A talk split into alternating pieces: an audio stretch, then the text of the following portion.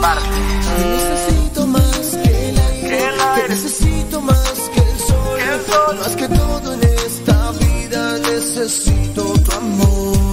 Te necesito más que el aire, te necesito más que el sol. Más que todo en esta vida y necesito tu amor. Y es que te.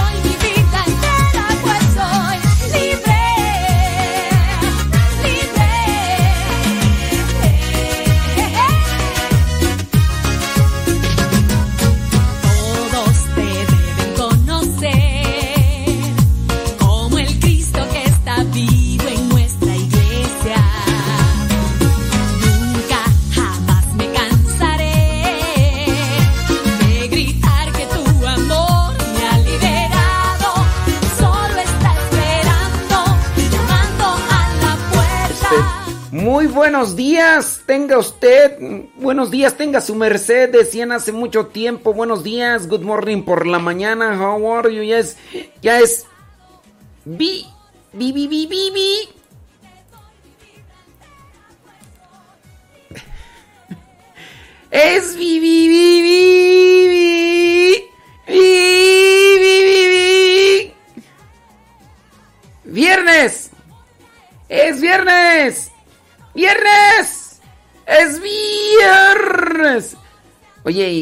no sé por qué me pongo tan contento. De todas maneras, para mí no hay diferencia de día.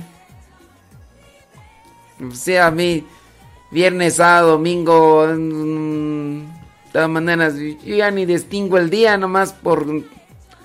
Sí, además porque sé que los domingos no me tengo que levantar temprano para preparar el programa y, y el sábado tampoco, pero de ahí para allá, pues eh, igual mis actividades comienzan ya así como tal mm, a las 6 de la mañana y si es sábado domingo tengo que estar en la capilla o a las 6 de la mañana o a las seis y media. O sea que, pues, no, pues es- es- a- así es, pero de todas maneras estamos contentos porque Dios nos ha dado un día más de vida, nos lo han regalado y hay que aprovecharlo, más que quejarse, más que hay que aprovecharlo y hay que ser felices. Y en la medida en que nosotros seamos felices, vamos a dar felicidad a los demás porque lo que le echamos al morral, lo que le echamos a nuestro corazón, eso lo compartimos todos los días. Y entonces depende de nosotros qué voy recolectando desde que me levanto, desde mi primer pensamiento cuando despierto, eh, qué es lo que llevo a mi pensamiento y de qué es lo que voy mirando, qué es lo que voy escuchando. Y eso va llenando también mi vida y de esa manera también voy compartiéndolo con los demás. Acuérdense, la boca habla de lo que el corazón está lleno. La boca habla de lo que el corazón está lleno y espero que el día de hoy usted busque que su corazón esté lleno de amor, de paciencia, tranquilidad, eh, misericordia y comprensión. Porque no todo en la vida es miel con hojuelas, aunque a algunos no les gustan las hojuelas de maíz porque dicen que tienen químicos, eh, pero no todo, no todo en la vida es caminar sobre pétalos, pétalos de rosa, no, o sea, la vida tiene sus dificultades y tiene también sus eh, infortunios y tiene sus decepciones. Tanto así que, por ejemplo, el día de hoy el Evangelio, para los que ya lo escucharon, el que yo les comparto ahí en mis redes sociales y en el Spotify o en mi Facebook o ahí varias redes sociales, ahí lo, lo coloco y también ahí por el Telegram y por el WhatsApp. Les comparto que en el Evangelio, como reflexión, nuestro Señor Jesucristo, cuando, llegó con sus paisanos y con, llegó con sus familiares, lo ignoraron. No, en vez de decir, ay, qué bueno, oye, ¿qué, cosas tan maravillosas andas haciendo por allá en otros lugares. Se ha dicho que has hecho muchos milagros. Oye, dicen que hablas con tremenda elocuencia, qué barbaridad. ¡Felicidades! ¡Aplausos! No, lo, empezaron allí a criticar. Oye, ¿no es este el hijo del carpintero? O sea, ya fíjate desde ahí el, el desprecio. Oye, no, no es este el que andaba ahí antes jugando en- con carritos y andaba ahí haciendo. ¿No es este el pariente de Judas, de Tadeo, de, de Santiago y Simón y, y sus eh, parientes? No están aquí entre nosotros. ¿No son esos los que... Uh, y, y empezaron a despreciarlo, a criticarlo. O sea, fíjate que, que ni, a, ni a él lo recibieron bien muchos de sus familiares ni también muchos de sus paisanos. Tanto así que dice la palabra el día de hoy en el Evangelio que despreciaron, lo despreciaron a él, despreciaron su mensaje y obviamente el desprecio hace que se debilite la fe. Cuando uno desprecia, la fe no está activa. Uno se desactiva en la fe cuando uno comienza a llenarse de actitudes, de pensamientos tóxicos. Entonces con el desprecio también se debilita nuestra fe. Por eso también hay que tener cuidado cómo tratamos a los demás. Porque a lo mejor podemos decir que tenemos mucha fe, pero con nuestras actitudes se debilita la fe. Y dice la misma palabra. Dice tanto así que Jesús ahí no pudo hacer milagros. No pudo hacer milagros porque lo empezaron a despreciar. Y nuestro Señor Jesucristo viene a decir, Pues sí, a un profeta se le honra en todos lugares, menos en su propia tierra y en, y en, su propia familia. Ahí es donde menos se le toma en cuenta. Y llegará un momento en el que Jesús está predicando en una casa y dice que por ahí sus familiares fueron porque decían, ya se está volviendo loco. Y llegó a la casa y le dijeron, Jesús, ahí está fuera tu madre y tus hermanos. Y, era porque iban por él, porque decían que se había vuelto loco. O sea, había algo así como que no le creían y todo. Pues en, en la vida no todo es ojuel, miel con hojuelas, ni de caminar por pétalos de rosa. Hay que ir construyendo nuestro día a día de la mano de Dios y aunque tengamos desprecios, aunque nos ignoren, aunque se burlen de nosotros, aunque tengamos señalamientos, hay que seguir construyendo un reino de paz, de justicia, de amor, de comprensión. Y nosotros vamos a ser parte fundamental. No hay que esperar a que cómo son los demás, sino voy a esperar a trabajar en mí para yo ser una parte fundamental en el reino, en la construcción del reino de justicia y de paz. Oiga, pues ahí estamos con eso. Este, ya me alargué con esta cuestión, pero pues solamente para decirle, oiga, noticias. Eh, hoy se conmemora el Día Mundial contra la trata de personas. Hablando, por ejemplo, de la doctrina social de la iglesia, yo sé que muchos ignoran este, esta temática porque solamente están enfocados en, en devociones, en cómo alcanzar eh, sanación y todo, y no, no tratan de analizar lo que es la doctrina social de la iglesia. Ojalá y en algún momento ustedes busquen qué es la doctrina social de la iglesia y qué de qué manera te implica, aunque tú lo ignores, aunque tú no lo conozcas. Yo sé que a lo mejor sí te sabes de memoria la coronilla, la misericordia, y lo rezas hasta las 3 de la mañana, y está bien, o sea, qué bueno. Pero también hay que enfocarnos en de qué manera tenemos una repercusión a nivel social. Pero como tenemos que hacer una pequeñita pausa, regresando de la pausa vamos a hablar sobre esto de la trata de personas y la doctrina social.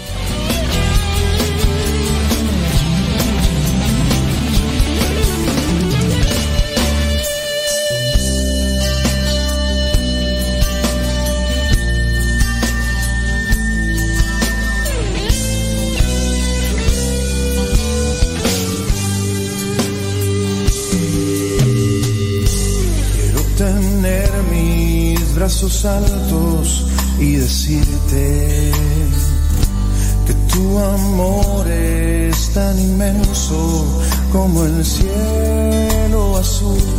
Eres tan bueno, Padre Santo, y eterna tu bondad, tu bendición estará por siempre en mi corazón.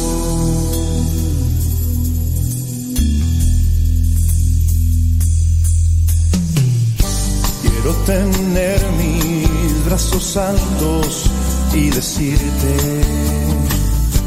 que tu amor es tan inmenso como el cielo azul. Eres tan bueno, Padre Santo, y eterna es tu bondad. Bendición estará por siempre en mi corazón, Señor te mostraré mi agradecimiento y bien yo seguiré alabando tu bondad.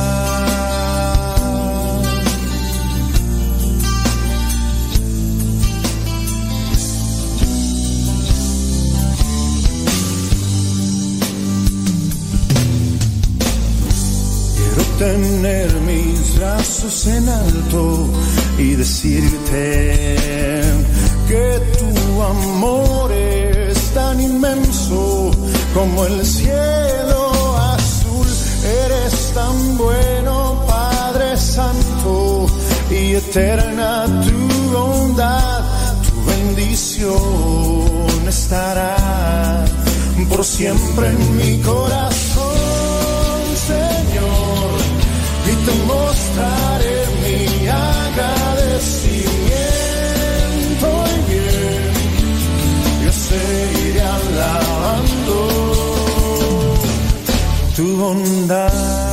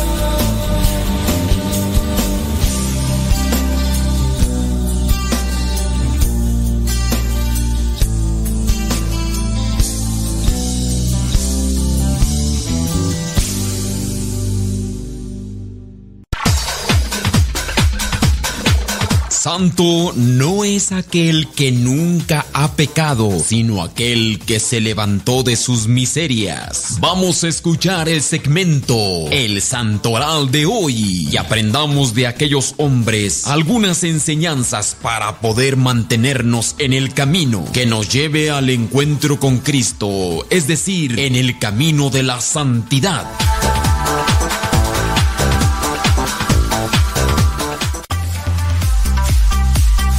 Son las 6 de la mañana ya con 16 minutos. 6 de la mañana con 16 minutos hora de California. No, no son las 6 de la mañana, dice, dice Efraín que sí, no. En California, Efraín, Efraín. Efraín anda limpiando los pasillos y se asomó por la avanzada. Oye, por cierto, Efraín, ahí está Antonio Santillán. Dice que eh, desde Marabatío, Michoacán. Desde Marabatío, Antonio Santillán. ¿Conoces a Antonio Santillán? No. Pues tampoco él dice que te conoce a ti, o sea, apenas los dos. Es que Efraín es de, mm, de allá de Marabatío, Michoacán y Antonio Santillán también, pero no se conocen y pues bueno, ni modo. Pero ya como que ya les pasé los saludos a los dos. Son las 6 de la mañana con 16 minutos hora de California. Y por cierto, eh, Efraín eh, conoció la comunidad allá en California. ¿Verdad que sí, Efraín o no? Efraín. Es que anda paseando. Tú conociste la comunidad en California, ¿verdad? En Columbus, Ohio. Ah, estuve en California de formación y de misión en dónde? Temeca, California, ahí estuvo de misión. Coachella, Indio, andaba ahí en la pura fiesta ahí en Coachella, que no te hagas, que, que pero ya después en San Antonio, Texas, bueno, ahí, entonces quién sabe cuántos años andaría de misión, oye, pues recorriste todos los dos años con razón, se le hizo tarde el, se le hizo tarde el día, ¿verdad? Pero bueno, qué bueno que aceptó el llamado al Señor y ya ahorita anda limpiando lo, los pasillos. Para los que ven el diario misionero, saben a qué pasillos me refiero. Los que no ven el diario misionero, pues no, no, no, no saben qué onda. Pero este Efraín anda aquí afuera limpiando los pasillos y se asomó porque dijo, cuando escuché que, que dijo, bueno, cuando él escuchó que yo dije que eran las 6 de la mañana con 18 minutos, eso es de hora de California. Son las 8 de la mañana con 18 minutos hora del centro de México y son las 9 de la mañana con 18 minutos hora de Nueva York y de la Florida. Ándele pues. Ah, ya dice que Antonio Santillán dice que es de, aquí de una comunidad. Entonces ya más o menos los, lo ubicas. Bueno, ahora sí, después de, de este intercambio cultural, eh, vámonos con el Santoral. Vámonos con el Santoral. El día de hoy, 30 de julio, viernes 30 de julio del 2021, la iglesia tiene presente a San Pedro Crisólogo, de sobrenombre Crisólogo. Obispo. San Pedro era obispo de Ravenna y doctor de la iglesia. Fue declarado doctor de la iglesia. Acuérdense que doctor de la iglesia no es que sean médicos, es el título. Es el título. Se les dice doctores a los médicos, pero en sí doctor es un título porque hay doctor en ciencias, eh, de la, de la, hay en, doctor en sagradas escrituras, hay doctor en filosofía. Entonces, doctor, maestro, eh, son títulos, licenciado son títulos. Pero nosotros les hemos dado así como que profesión, tú que eres licenciado, sí, pero licenciado en qué? Y hay un montón, ciencia de la comunicación y todo. Entonces, doctor, pues es un título, no es una profesión, la profesión es ser médico.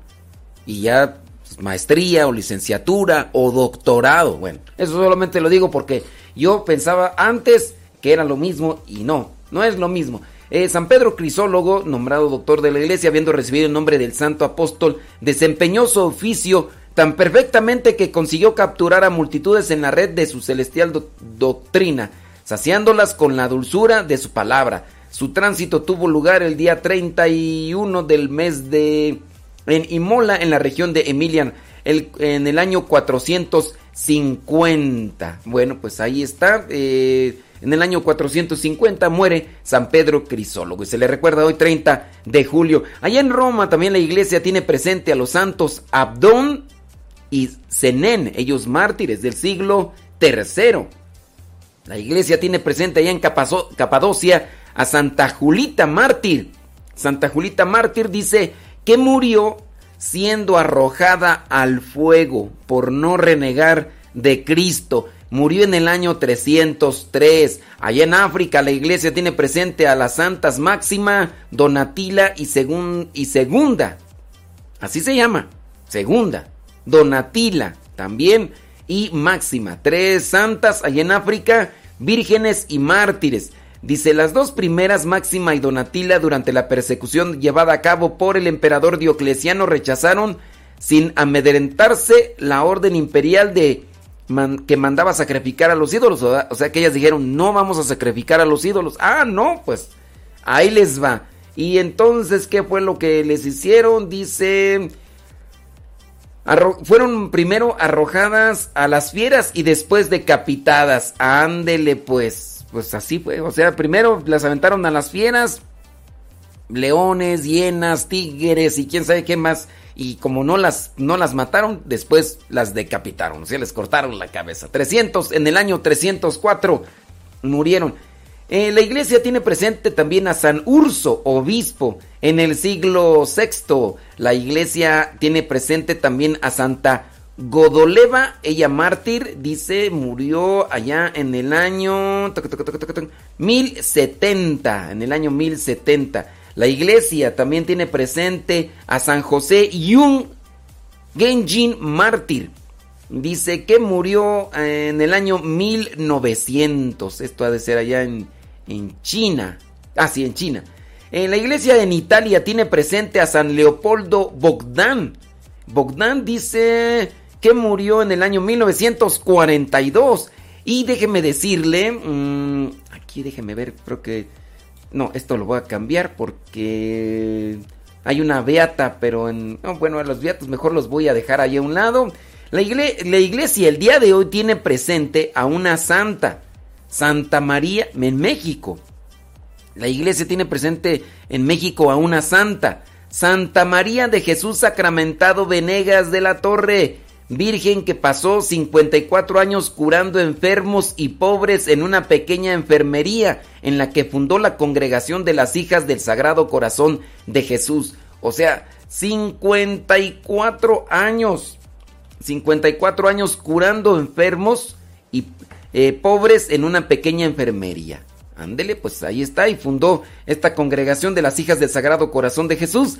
Les mandamos un saludo a las hermanas si es que nos están escuchando, alguna de ellas. Santa María eh, de Jesús Sacramentado Venegas de la Torre murió en el año 1959. Y ahí está el santoral del día de hoy. Déjame buscar un poquito sobre la biografía de esta santa del día de hoy para aquí está, mira. Santa María de Jesús Sacramentado Venegas, primera santa mexicana. Apúntatelo, apúntatelo ahí para que lo tengas listo. ¿Cómo se llama el primer santo mexicano? ¿Te lo sabes? ¿No te lo sabes? Ahí te lo dejo para que lo investigues. Y la primera santa mexicana, la primera santa mexicana se llama Santa María de Jesús Sacramentado Venegas. Santa María de Jesús Sacramentado Venegas y ella pasó su vida curando a enfermos pobres, después fundó una comunidad ¿Ustedes conocen alguna religiosa de, de su comunidad, las hijas del Sagrado Corazón de Jesús? Bueno, es que también hay muchas comunidades, ¿verdad? Pero en México, que ustedes digan, no, pues es de, de la Santa Mexicana, ¿ustedes conocen alguno? Platíqueme su historia, platíqueme de dónde nos escucha y todo. Y dice María de Jesús Sacramentado nació en Zapotlanejo, Jalisco. ¿Hay alguien de Zapotlanejo, Jalisco que nos está escuchando? El 8 de septiembre del año 1868, en su juventud quedó huérfana de padre y madre, sintiendo una gran inquietud vocacional, ingresó a la Asociación de las Hijas de María, es decir, entró a una comunidad religiosa. En el año 1905 asistió a una jornada de ejercicios espirituales y decidió formar parte las Hijas del Sagrado Corazón de Jesús, fundada por el señor canónigo Atenógenes Silva para atender a los enfermos en el Hospital del Sagrado Corazón. En el año 1921 fue elegida superiora. Años después, durante la cruel persecución religiosa en México, mantuvo con firmeza la vida espiritual y disciplina del instituto a ella confiado. Redactó las constituciones de su congregación, las cuales fueron aprobadas en el año 1930. Pero si usted quiere saber un poquito más de esta santa, espéreme tantito, voy a la pausa y ya regreso.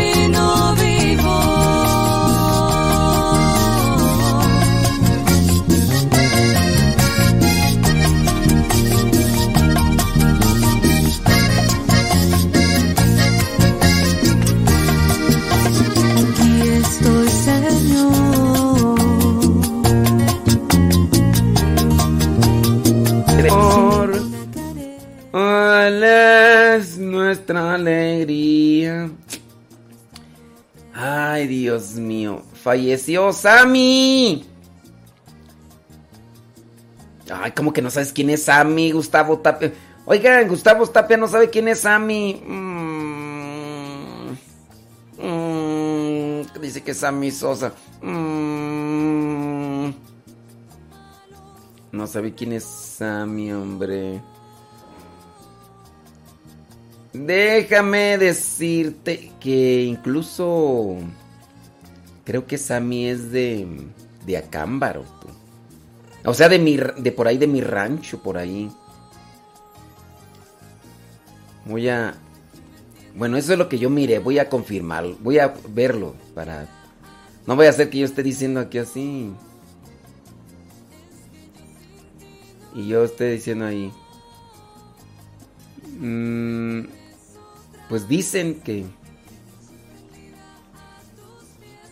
Que dicen que, que, falleció, pero. Estoy queriendo encontrar una fuente seria. Pero. Pero no encuentro. No encuentro. No encuentro. No encuentro. ¿Dónde estará tú? Este. mm, no, no, no. No veo, no veo, no veo, no veo. Son las 8 de la mañana con 29 minutos. Hora del centro de México. Oiga, dele compartir, dele likes. Oiga, para los del diario Misionero, sepan que volví a subir el del 27 porque tenía un problemilla allí.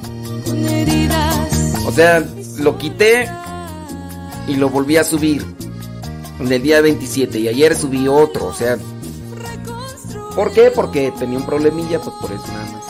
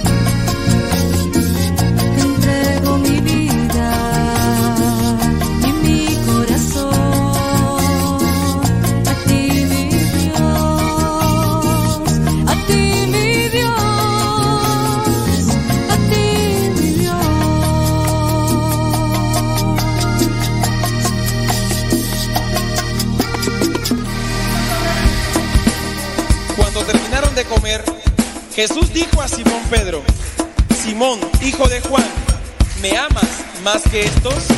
Contestó, sí Señor, tú sabes que te quiero. Juan 21, 15. Por tres veces lo negó, por tres veces le ratifica su amor.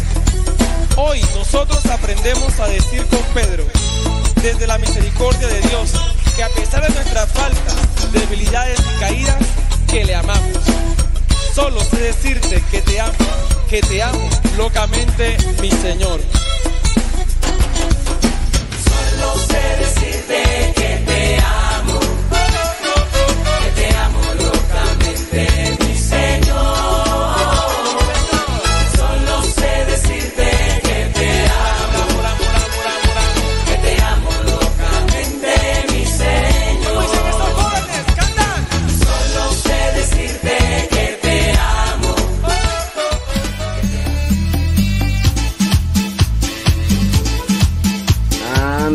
Oye, Gustavo, entonces, ¿sí sabes quién es Ami Pérez? Gustavo Tapia.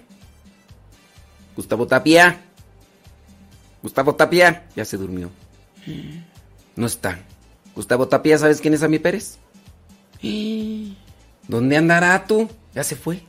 Se quedó dormido. Ay, bueno, pues descanse en paz. Sammy Pérez. No, no me quiere responder Gustavo Tapia. ¿Por qué no me quiere responder? ¿Quién sabe qué? Bueno, en fin.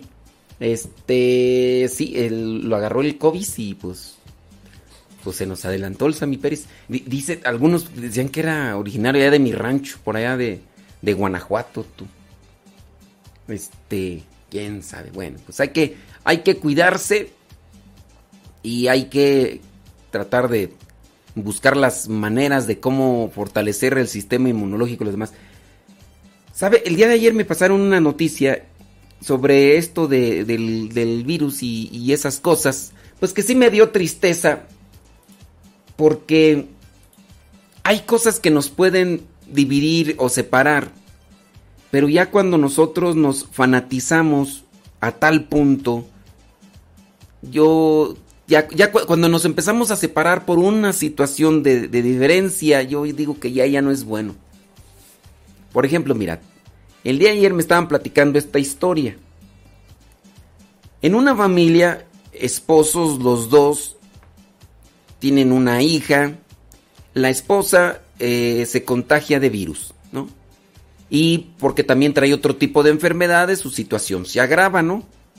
Y ya después sale a flote y viene la propuesta de la vacuna. Ella se vacuna y él, como es antivacunas, se pone en contra de ella y empieza la discusión, el choque, eh, la confrontación, o sea, como esposos. Ella dando sus argumentos de por qué se vacunó. Y, y él dando sus argumentos de por qué no se debe de vacunar, ¿no? Y, se da una confrontación matrimonial. Bueno, eh, se da esa situación, hay asperezas y eh, el problema aquí es cuando dentro de una situación que vincula una decisión personal, se mete a Dios. Yo, yo ahí es donde no veo correcto. Tanto el que puede decir que aprueba la vacuna que meta a Dios. Yo no lo veo ya correcto, ahí es una decisión aparte, no tienes por qué andar metiendo a Dios. Tanto del otro que habla de que es una batalla infernal, que yo me voy a resistir a la vacuna y que eh, no metan a Dios en esas cosas, por favor. ¿Eso qué tiene que ver? No, que los planes de la élite, que no sé qué. Bueno, lo único que está haciendo es polarizar, dividir y separar a la gente. La situación fue esta.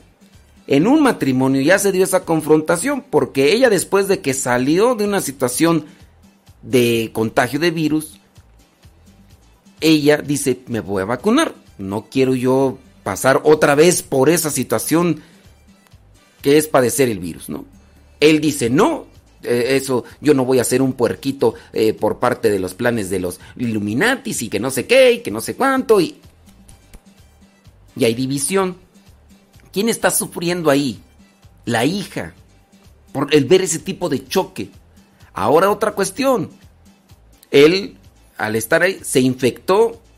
Ahora él está padeciendo los efectos y quién sabe a qué grado vayan a llegar, porque esto... pues, y la otra, ya infectó a la hija. Y ella, como tenía nada más una sola vacuna, ya también la infectó a ella. Y ahora la situación, están gastando dinero que no tienen y ahora incluso...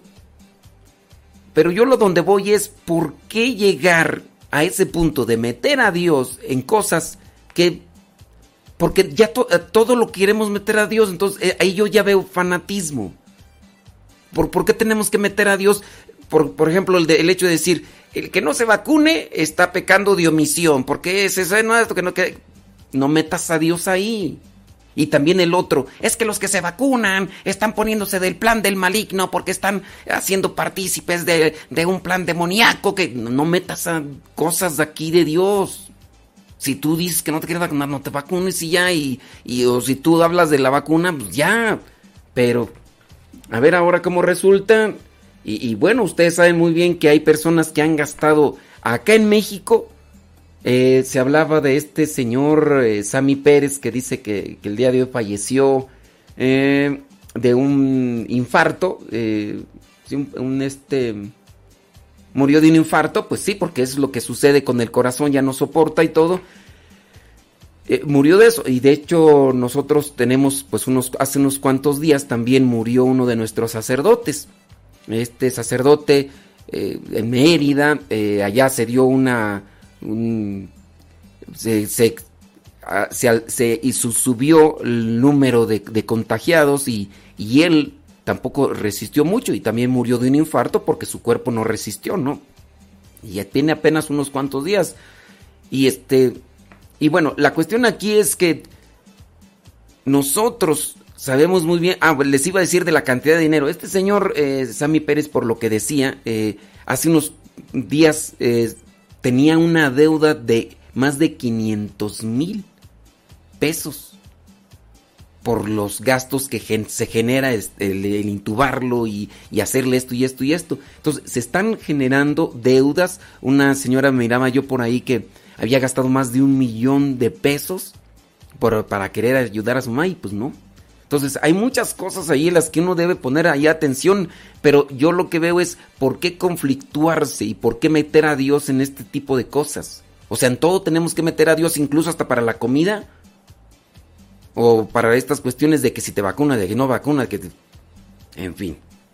Yo, a mí me da así tristeza cuando se da ya la separación, ya no se hablan, a cada rato se echan en cara y ya ves tú, tú que estás siendo parte del, de los Illuminati, tú estás aceptando el plan de eh, el anticristo que ya está viendo aquí porque te vacunaste y el otro que no y el otro que sí, que lo... En fin. Este, ya mejor me voy a enfocar yo en otras cuestiones, solamente que sí me da un tantillo de muina. Oye, mejor vámonos con lo que era la santa, la santa del día de hoy, Santa María de Jesús. eh, sacramentado Venegas dice, ¿cuánto dice? Durante su servicio como superiora fundó varias casas para atender a los necesitados. Eh, prodigó cuidados verdaderamente maternales a los enfermos y a las religiosas puestas bajo su tutela. Su fortaleza la atribuía a la comunión de la Sagrada Eucaristía. En los últimos años de vida, eh, su salud decayó, pero siguió dando ejemplo de abnegación y entereza. Partió a la casa del Padre el 30 de julio del año 1959. El milagro reconocido para su canonización fue la sanación de Anastasio Ledesma Mora, que fue llevado al Hospital del Sagrado Corazón para someterlo a una operación quirúrgica. Después de la anestesia se manifestó una lentitud cardíaca que siguió avanzando hasta finalizar en un paro total del corazón y de las arterias. Enseguida se intentaron terapias de reanimación, aunque en vano, por lo que el, enfer- el enfermo cayó en coma profundo. Los médicos que estaban en el quirófano, así como la esposa del enfermo y las hermanas hijas del Sagrado Corazón, invocaron la intercesión de, en aquel tiempo, la Beata María de Jesús Sacramentado. ¿Y qué fue lo que pasó? Bueno, regresando de la pausa, lo digo porque ya tenemos que irnos una pausa, así que no se vaya, ya regresa.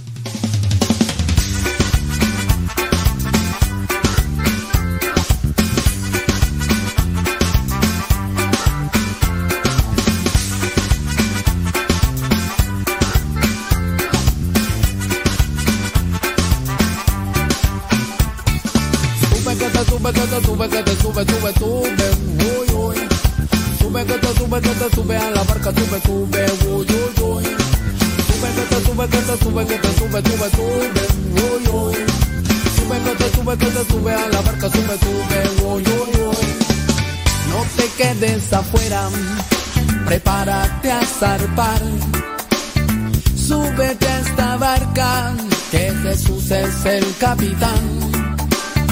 Muchos son los llamados y pocos son los escogidos. No te quedes afuera, ven, súbete, mi amigo, no te quedes, no. Sube, te sube, te sube, te sube, sube, sube, uy, uy. Sube, te sube, te sube a la barca, sube, sube, uy, uy, uy. Sube, te sube, te sube, te sube, sube, sube, uy, uy. Sube, que te sube, que te sube a la barca, sube, sube, uy, uy, uy. No te quedes afuera, prepárate a zarpar. Súbete a esta barca, que Jesús es el capitán. Muchos son los llamados y pocos son los escogidos.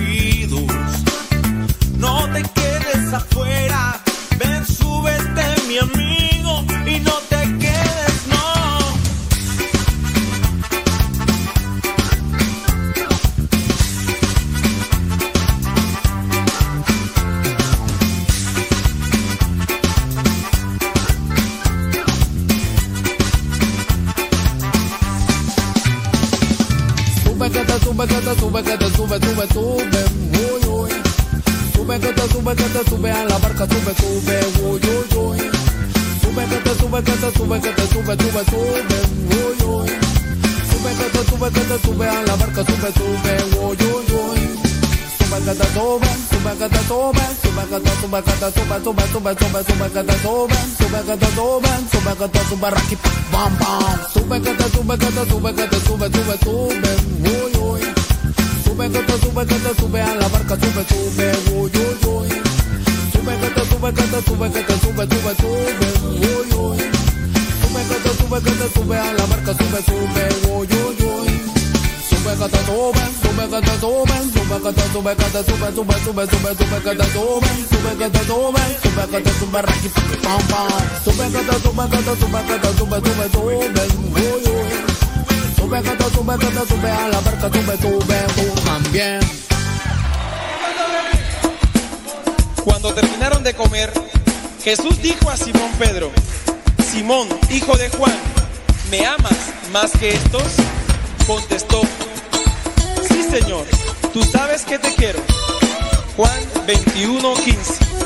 Por tres veces lo negó, por tres veces le ratifica su amor. Hoy nosotros aprendemos a decir con Pedro, desde la misericordia de Dios, que a pesar de nuestras faltas, debilidades y caídas, que le amamos.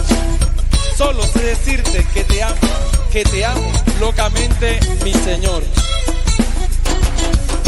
Solo sé decirte que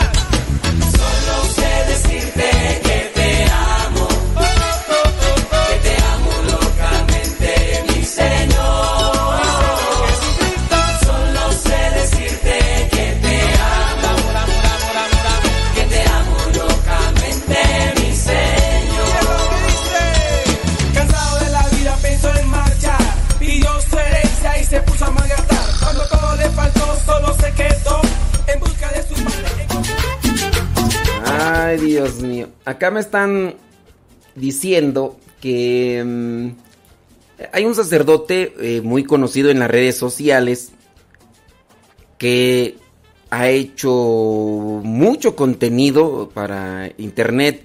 Eh, él es colombiano, él es de los de la orden de los predicadores. Él antes de ser sacerdote tenía tiene una estudió una profesión, no recuerdo ahorita cuál es. Y bueno, es un sacerdote que está muy bien preparado, tiene un doctorado también en cuestiones religiosas, pero no me acuerdo qué, porque no, bueno, si ustedes no saben lo que es el carisma de la orden de los predicadores, su carisma es la preparación, el estudio para poder ayudar a las personas que así lo necesitan con muchos fundamentos. Entonces dicen que este sacerdote publicó el sobre la vacuna y como él hace cierto tipo de referencias de la vacuna, una gran cantidad de personas lo juzgó, lo condenó porque dicen que ese sacerdote se ha vendido a los nuevos órdenes mundiales y que se ha vendido a las élites mundiales. Entonces ya mucha gente lo juzgó, dicen que es un sacerdote vendido a Soros, vendido a Bill Gates, vendido a los Illuminati. Eh, eh, porque ese es el juicio ya. Tú eres un sacerdote vendido. Tú eres un sacerdote que se ha puesto del lado de la oscuridad. Ese es un juicio.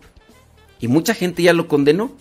Porque habla desde lo que vendría a ser su profesión antes de ser eh, sacerdote y de lo que ha estudiado, porque es un sacerdote, te aseguro, muy preparado, muy intelectual por encima de muchos de nosotros. Una, porque antes de ser sacerdote, él estudiaba y tenía profesión y todo más. Y otra, porque en lo que es el carisma de los dominicos, porque también así se le conoce para los que no sepan, de la orden de los predicadores, su carisma es el estudio, el conocimiento. Entonces, les aseguro que él por encima de muchos tiene más conocimiento que nosotros. Y él hizo por ahí un escrito, hizo un video y ha recibido el juicio de una mayoría que es un sacerdote vendido y que se ha cobijado bajo lo que vendría a ser el orden mundial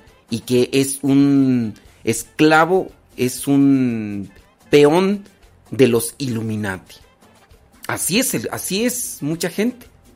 Así ya lo han, lo han señalado porque él aboga el beneficio o el por qué vacunarse.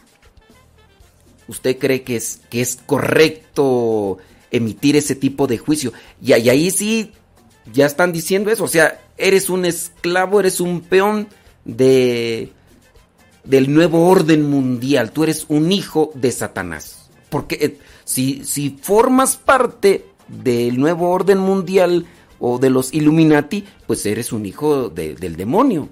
Y entonces mucha gente, mucha gente está haciendo o emitiendo ese juicio de este sacerdote. Ah, no sé ustedes cómo lo vean, creen que es correcto, ¿Cre- creen que es válido. Muchos de nosotros tenemos diferencias, diferencias en gustos, diferencias en formas incluso hasta de vivir, pero no creo que eso nos tenga que llevar a una separación, a una división con relación a, a lo que estamos viviendo. Hay personas que, por ejemplo, son veganas, pues está bien, pues son vegetarianas, está bien, ¿no? Por ejemplo, sé de algunos, ¿verdad?, que, que tienen otras formas o mm, modos de ver la vida diferentes a los míos, pues está bien, ¿no? Pues yo no te voy a enjuiciar, no te voy a decir que estás mal, ¿no? Pues son cosas que tú adoptas en tu vida y que quieres llevarlas y si tienes o no tienes consecuencias, pero es una determinación tuya. E incluso yo hasta podría decir, eh, cuando conozco una persona que tiene preferencias sobre el mismo sexo, yo no la condeno ni, ni hago un juicio sobre esa persona y te vas a ir al infierno porque tienes preferencias sobre el mismo sexo. Yo no lo hago.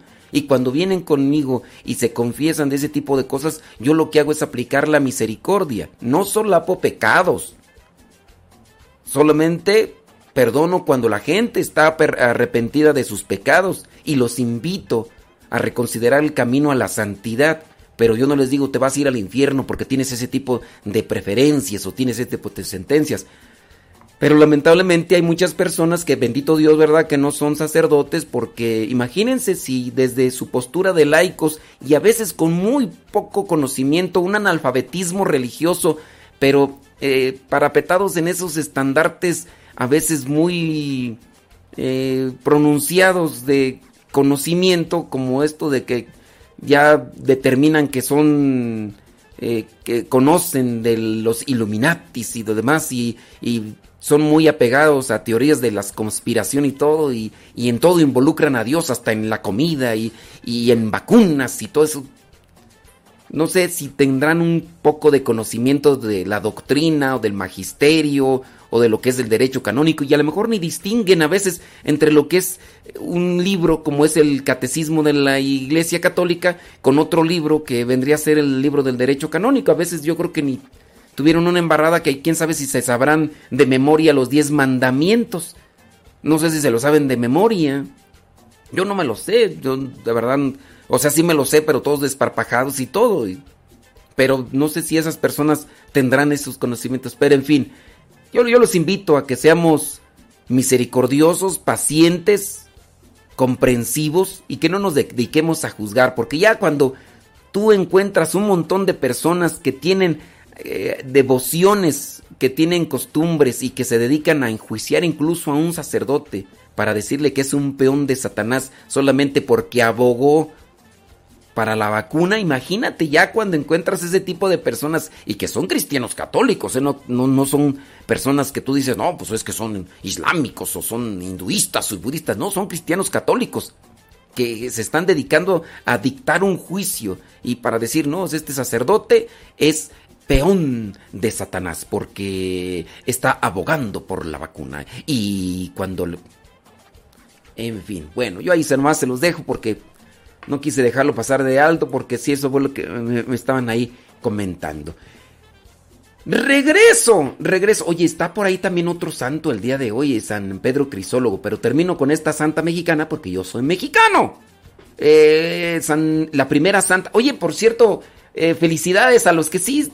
eh, hay gente que sí se preocupa y que sí toma tiempo para investigar. Yo hace rato les pregunté que quién era el primer santo mexicano. Esa fue la pregunta que hice hace rato porque la primera santa mexicana, la primera santa mexicana es la que celebramos el día de hoy también, Santa María de Jesús Sacramentado Venegas, Santa María de Jesús Sacramentado Venegas. Y el primer santo mexicano, déjame ver por acá, mira, dice... mm, Salud, dice Marta Torres desde Pacoima. Ándele pues. Beatriz Ramos desde Dallas, Texas. Eh, María Magdalena López desde Fort Worth, Texas. Sebas Toribio. Sebas Toribio nos dice que el primer santo mexicano es San Felipe de Jesús. Así es, efectivamente. Saludos a Lourdes y Juan Esquivel de Mesa, Arizona. Andy Peralta dice que el primer santo mexicano es San Felipe de Jesús. Efectivamente. Eh, Mac, Mac, dice que el primer santo mexicano eh, fue San Felipe de Jesús. Y dice, y que así se llama su hermano. Saludos desde Los Ángeles, California. Bueno, pues ahí están las personas que, pues sí, se preocupan y se interesan por conocer un poco más sobre la fe, el santoral y... de- Aparece, te tienes que cuidar.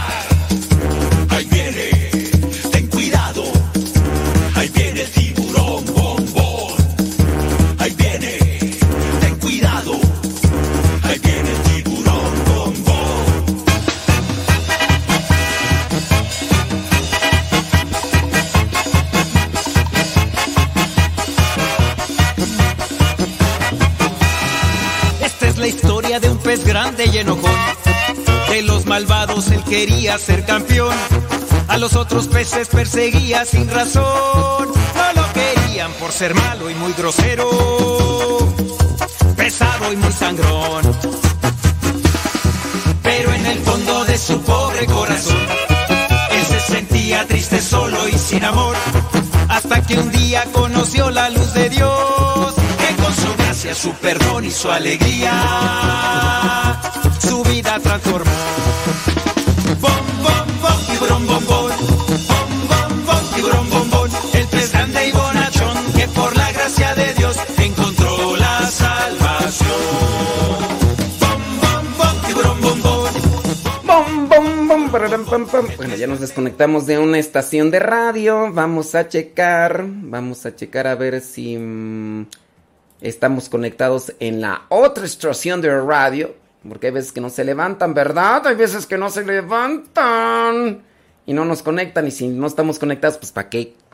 Estamos omitiendo decir eh, radio sepa. Que, pues no. Eh, sí, sí nos están escuchando en la otra estación. Es que cuando nos conectan en las estaciones, pues omitimos decir, escúchenos por Radio Cepa para no promover nuestra radio, ¿verdad? Y, y dejar pues que vaya libremente todo el asunto. Bueno, sí nos están escuchando allá en, la otra estación. Levántate, católico. Que a veces no se levantan, ¿verdad? Pero... Ay, Dios mío santo. Sí, ay, Dios todopoderoso. ¿Te imaginas que, que te llames levántate y que no te levantes porque... ay, ay, ay, ay, ay, ay, ay, ay, ay, ay. Déjame ver aquí. Sí, pues lamentablemente, ¿verdad? Ay, Sammy Pérez. Déjame ver, déjame ver. Sí, sí, sí, sí, sí. Ni modo, dijo Lupe. Hoy estamos aquí, mañana quién sabe. Oiga, por cierto, en los que ven el diario misionero, sepan que hoy resubí el del 27. El del 27. ¿eh? Dice, esta mañana el comediante Sammy Pérez murió de un infarto después de estar varios días hospitalizado. Intubado también. Dice, en la madrugada de hoy a las 3.50 sufrió el infarto cardiovascular. Su corazoncito ha dejado de latir. Eh, intentaron todo para... Y pues no, no alcanzó.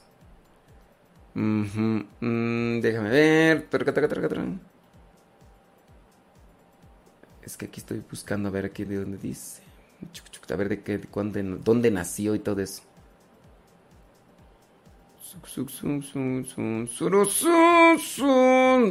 Van a decir, ¿y eso qué tiene de relevante? Está bien, pues, hombre. Pues yo nomás era. Porque, pues es que dijeron que era paisano y pues, pues yo andaba ahí por ahí, este,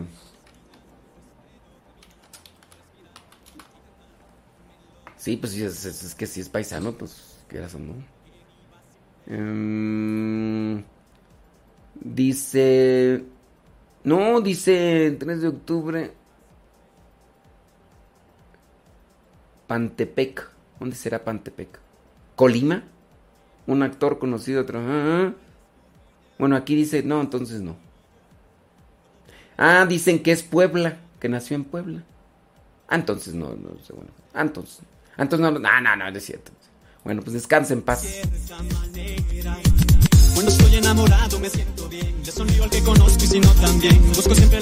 Ya después por eso me dejan de escuchar. Me dicen, ay, estoy ya. Las puras cosas que no tienen nada de constructivo.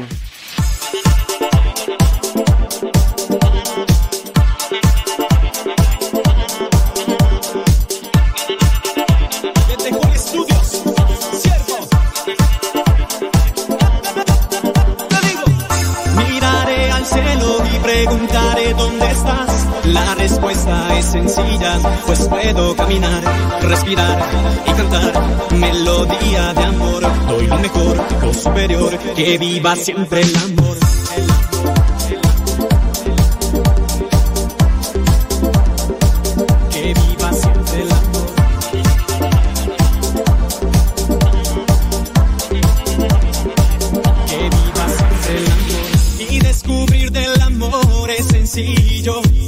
Lo puedes ver en la sonrisa de un niño. También lo puedes observar allá afuera. Cuando ayudas de cierta manera.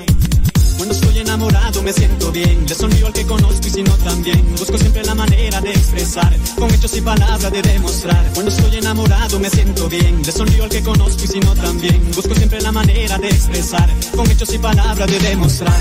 Miraré al cielo y preguntaré dónde estás. La respuesta es sencilla. Pues puedo caminar, respirar y cantar. Melodía de amor. Doy lo mejor, lo superior. Que viva siempre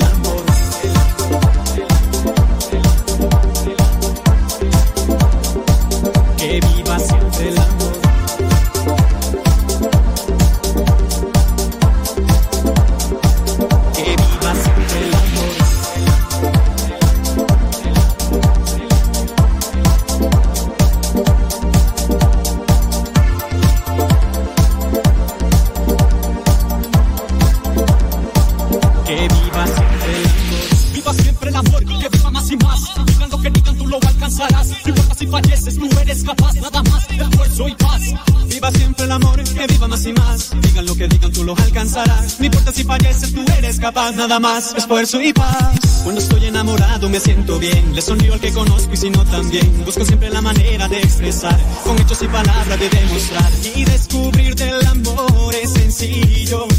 Lo puedes ver en la sonrisa de un niño. También lo puedes observar allá afuera. Cuando ayudas de cierta manera.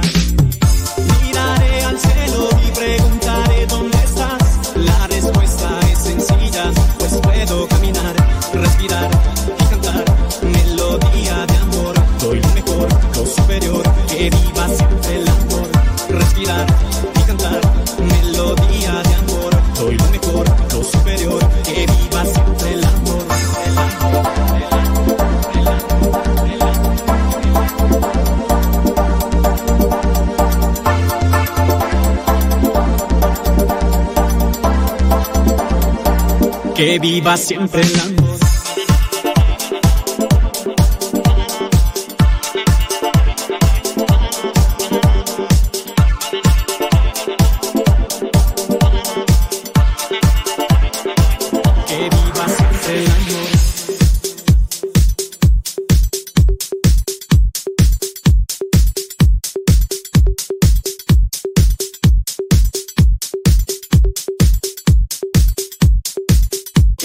Siempre el amor, el amor, el amor, el amor, el amor. Robando corazones.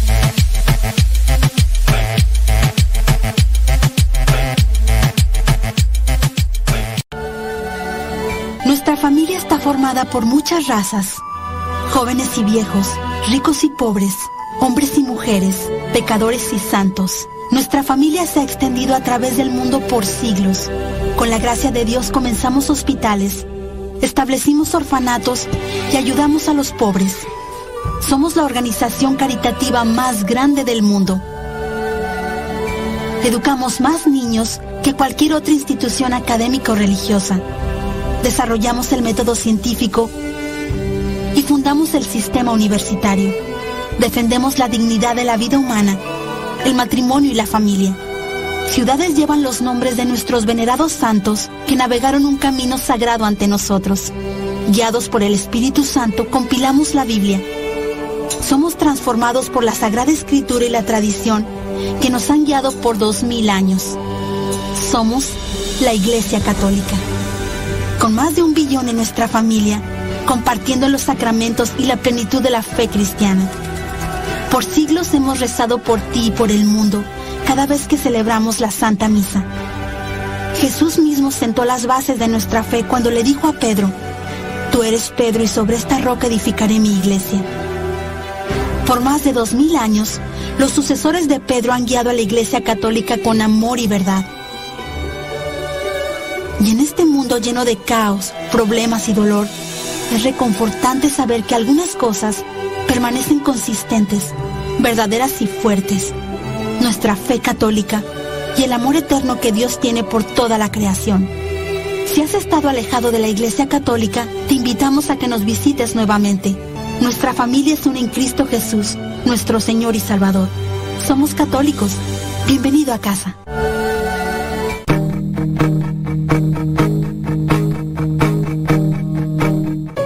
Vámonos a Barcelona. La Sagrada Familia, una de las iglesias más bellas y conocidas del mundo, ha tardado más tiempo que ninguna otra obra en construirse por Gaudí.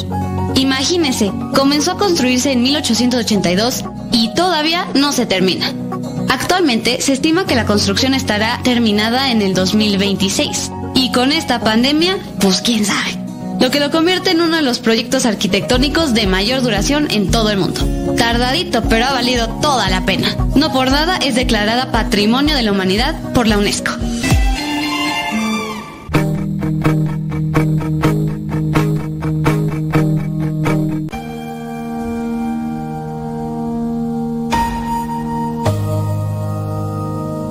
Si tuvieras que usar una sola palabra para describir el 2020, ¿cuál usarías? Seguramente dirías algo así como doloroso, complicado, oscuro o caótico. Definitivamente fue un año lleno de dificultades. Muchos perdieron su trabajo, otros perdieron algún ser querido. Nos han quitado muchísimos momentos, nos han arrancado nuestra libertad. El mundo se detuvo. Y aunque estemos enojados y tristes con todo lo que está pasando, también estamos agradecidos, aunque suena un poco extraño. Agradecidos porque antes dábamos todo por sentado. La salud, el poder salir sin ningún...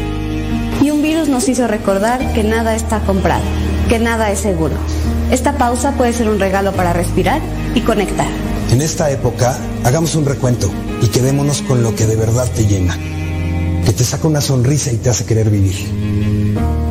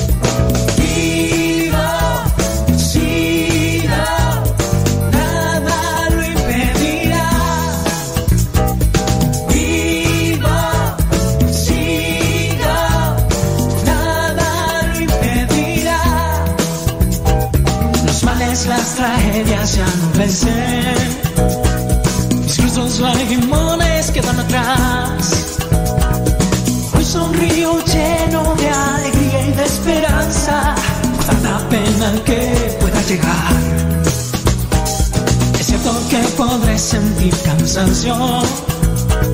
O que un error me pueda lastimar.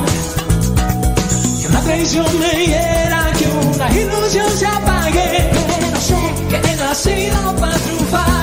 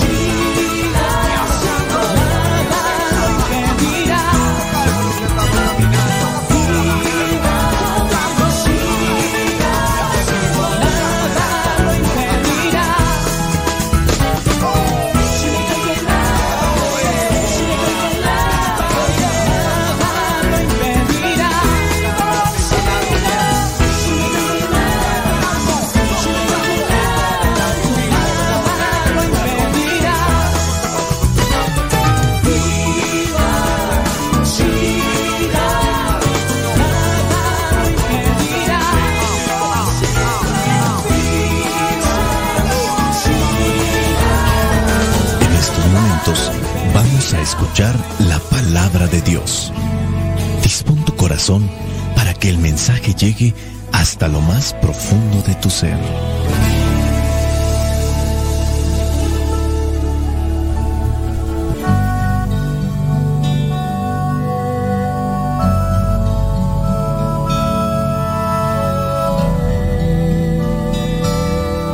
Lectura del Santo Evangelio según San Mateo, capítulo 13, versículos del 54 al 58. Y llegó a su propia tierra, donde comenzó a enseñar en la sinagoga del lugar. La gente, admirada, decía, ¿dónde aprendió este todo lo que sabe? ¿Cómo puede hacer esos milagros? ¿No es este el hijo del carpintero y no es María su madre? ¿No es el hermano de Santiago, José, Simón y Judas? ¿Y no viven sus hermanas también aquí entre nosotros? ¿De dónde le viene todo esto? Y se resistían a creer en él. Pero Jesús les dijo, en todas partes se honra a un profeta, menos en su propia tierra y en su propia casa. Y no hizo allí muchos milagros, porque aquella gente no tenía fe en él. Palabra de Dios, te alabamos Señor. Cuando no hay fe, no se producen milagros. Cuando no hay fe, no se acepta la palabra, el consejo, la recomendación, no se escucha. Necesitamos la fe Y la fe es un don de Dios. ¿Te ha tocado también a ti que en algún momento quieres darle una reflexión, quieres compartir el mensaje de la palabra de Dios a un ser querido y este no te quiere escuchar? Este simplemente te rechaza, te ignora, te tacha de mojigato, de rata de sacristía, pues no te extrañe. A Jesucristo lo trataron de forma similar. Así que en la medida en que te sientas despreciado o ignorado, ten presente que no eres el único. En lo que es este versículo 54 con el que inicia este Evangelio, dice que Jesús llegó a su propia tierra y comenzó a enseñar en la sinagoga del lugar. La gente admirada, admirada porque miraban a Jesús predicando, miraban a Jesús que instruía, que enseñaba acerca del reino de los cielos. Lejos de poner atención en lo que era el mensaje que estaba compartiendo Jesús, comenzaron a ver el entorno de su familia. Nada difícil que al estar mirando a la familia también distinguían las cosas que Jesús había hecho en su infancia o en el tiempo en el que había estado con ellos. Y por eso también llegan a desacreditar. Y no porque esté haciendo cosas malas o haya hecho en su pasado cosas malas.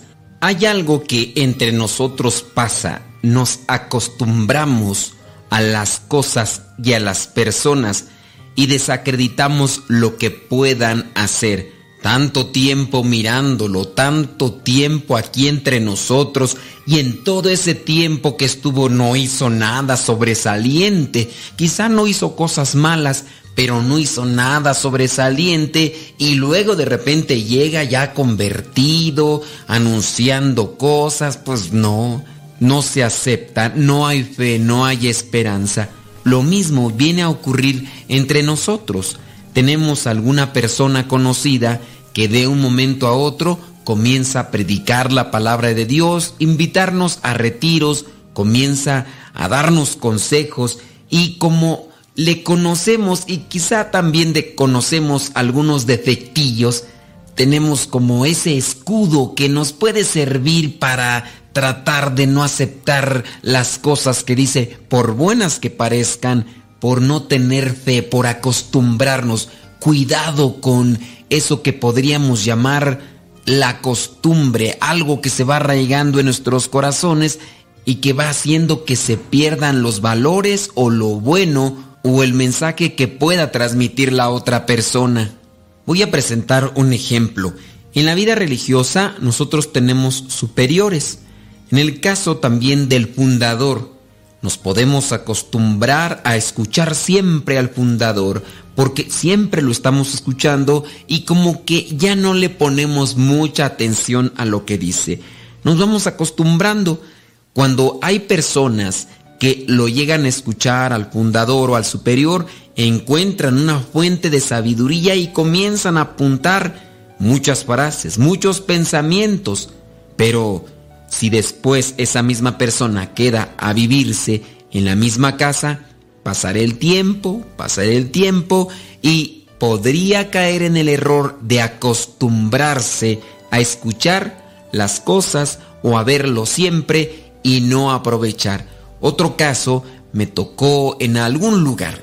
Había un ex convento, un ex convento que era visitado por muchísimas personas, porque el lugar donde estaba significaba mucho dentro de las tradiciones de las fiestas de diciembre, hablando propiamente de la posada o las posadas como le conocemos en México o misas de aguinaldo. Bueno, pues ahí está el ex convento, el mismo que ha sido utilizado en diferentes ocasiones para grabar películas por su estructura, por lo que también representa de hace muchos años y ser uno de los primeros que se construyeron cuando se estaba evangelizando. Y hay personas que por el hecho de tenerlo, el, el exconvento en el mismo lugar, ni siquiera han ido a verlo. Ni siquiera han ido a darse un recorrido para poder observar lo que hay, en este caso, de valioso por el contexto histórico. Estaba yo en este lugar que es Acolman, Estado de México, lugar donde iniciaron las posadas, una tradición decembrina en México del año 1500-1600. En algún tiempo yo estuve de misión en ese lugar. Me sorprendió cuando yo encontré que esos lugares habían sido utilizados para grabar diferentes películas. Yo hice el recorrido varias veces y como estaba de misión ahí, tenía esa oportunidad de dar ese recorrido sin necesidad de pagar una cuota que se pide para el mantenimiento del mismo. Pero me vine a sorprender más cuando les comentaba a las personas propias del lugar sobre las maravillas, la pintura, las estructuras, todo lo que guardaba de significado en las paredes ese ex convento y les comentaba a los lugareños, muchos de ellos me decían, no hemos entrado, no sabemos qué hay, te acostumbras, tanta gente a lo mejor que es conocedora de la historia y de estos lugares de evangelización donde se inició, quisieran estar ahí y las personas que están ahí simplemente no aprovechan, no valoran, no toman en cuenta. El acostumbrarse, cuidemos que nuestro corazón no se acostumbre a la palabra de Dios, que nuestro corazón sea siempre un corazón sediento, porque también puede pasar. ¿Cuántos de ustedes no podrán decir, yo ya me sé la Sagrada Escritura hasta de memoria? Yo sin necesidad de abrir la Biblia ya, pero sí, podrías conocer cada pasaje, tener mucho conocimiento de lo que son los capítulos y los versículos, pero como te has acostumbrado, ya no te dice más allá de lo que está escrito. Tengamos cuidado de no acostumbrarnos ni a las cosas, ni a las personas, ni a los mensajes. Siempre traen algo nuevo para nosotros y más en este contexto la palabra de Dios. Así igual también cuando nos predican aquellos que ya conocemos, no les ponemos atención, no reflexionamos, no analizamos por qué. Porque es la persona que vive conmigo, es la persona que conozco de hace mucho tiempo, es el sacerdote que ya lleva aquí más de 10 años en la misma parroquia, 20 años en la misma parroquia, es más, ya por eso sé lo que va a decir, no me dice absolutamente nada nuevo y cuando llego a misa me duermo. Me duermo en el momento de la humilía de la primera y de la segunda lectura en el Evangelio, no porque estoy de pie, te has acostumbrado. No acostumbres tu corazón, déjalo que esté siempre deseoso y sediento de aquel mensaje que viene de Jesús mismo. Jesús no pudo hacer milagros porque no había fe en esa gente. A lo mejor igual en nuestras mismas circunstancias Jesús no puede hacer esos milagros porque nos hemos acostumbrado al mensaje de Jesucristo escrito aquí en su palabra. Cabe también aclarar una cuestión en contexto. Aquí se habla de los hermanos de Jesús, de las hermanas de Jesús. Sabemos muy bien que en el griego no existía la palabra primo ni sobrino y se utilizaba hermano. Jesucristo no tuvo hermanos ni tuvo hermanas. Se habla de aquí hermanos y hermanas, pero en el contexto de primos y primas. Así que no te confundan algunos que están confundidos. No se encuentra en la Biblia ningún otro versículo más que aquel donde señala Jesucristo a María, he ahí a tu hijo. La tradición judía decía que una mujer no podía quedar sola después de haber enviudado y después de que había muerto su hijo. Por eso Jesucristo le dice a María, he ahí a tu hijo, y a Juan le dice, he ahí a tu madre. En representación de todos nosotros está Juan, que abraza y acoge en su casa a la Virgen María para que no quede desolada y venga también a recibir el cargo de lo que sería un señalamiento por parte de aquellas personas que son muy estrictas en la ley. No hay ningún versículo donde diga María y sus otros hijos, Sí, encontramos los hermanos y las hermanas de Jesús, pero porque en el griego no existe el vocablo primo y sobrino. Quedémonos pues con la reflexión que se nos menciona aquí en el versículo 57. Y se resistían a creer en Él. Que nosotros no pase eso de resistirnos a creer en Jesucristo o acostumbrarnos a la palabra, a la oración, a los sacramentos. Pidámosle al Espíritu Santo que nos conceda un corazón que hierva de amor por la palabra, que hierva de amor por la oración, que hierva de amor por escuchar este mensaje que es siempre nuevo para nosotros. Y quizá a lo mejor tú vas a decir, bueno, Jesucristo tuvo ese problema. Nosotros, ¿qué podemos hacer si tenemos en nuestra casa, en nuestra familia, a nuestro alrededor gente que igual así está sin creer. Se resisten a creer, no en nosotros, sino se resisten a creer en Jesucristo. ¿Qué hacer? Jesucristo, al encontrar resistencia en sus conocidos, en sus paisanos, no dejó de predicar. Tú no dejes de predicar y anunciar porque en tu casa no hay conversión con los de tu familia, con tus compañeros, vecinos, con tus amigos, no hay conversión. Ten presente que el milagro lo hace Jesucristo, no lo haces tú, no lo hacen tus palabras. Algunas personas tienden a desesperarse porque dicen, es que ya hice todo lo posible y simplemente no cambia. Tú no eres el que va a hacer que cambie una persona. Tus palabras en sí no van a hacer que cambie una persona. El que hace que cambie una persona es Jesucristo. Por lo tanto, tú sigue anunciando a Jesucristo, pero eso sí, no dejes de orar para que aquella persona que se resiste a creer en Jesucristo abra su corazón y que Jesucristo pueda entrar al corazón de esa persona y se pueda dar el cambio, el cambio, la conversión y que sea una transformación a Jesucristo. Por otro lado, ten presente, si tú dices, yo ya conocí a Jesucristo, ya experimenté en mi vida a Jesucristo, tengo un encuentro cercano con Jesucristo, que se te note en tu paciencia, en tu comprensión, en tu caridad y en tu humildad. Si tú dices que conociste a Cristo, pero no tienes caridad, no eres paciente, no eres comprensivo o comprensiva y no eres humilde, entonces te hace falta todavía conocer y experimentar a Dios más en tu vida para que lo puedas compartir, no con palabras, sino con tus acciones.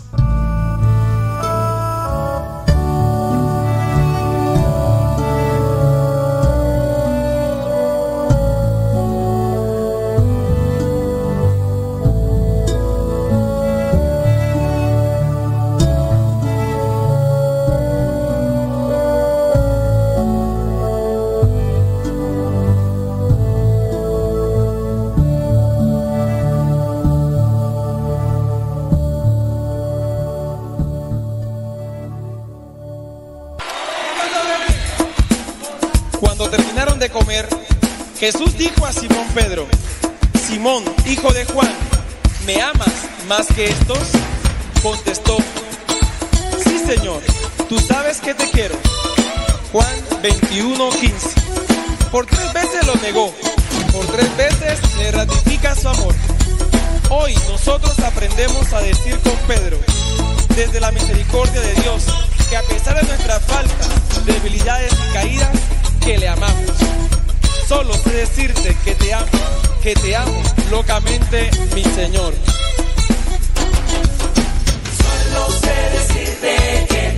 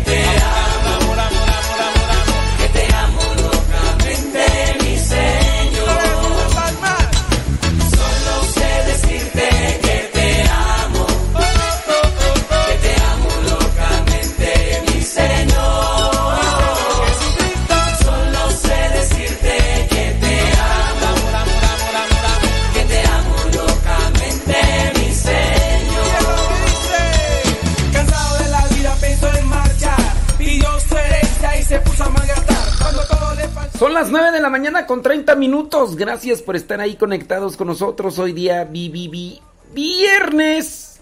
Viernes ya 30 de julio, oye, ya. Se nos fue el mes de julio. Ya mañana son. Mañana es 31, sí. Todavía tenemos el 31.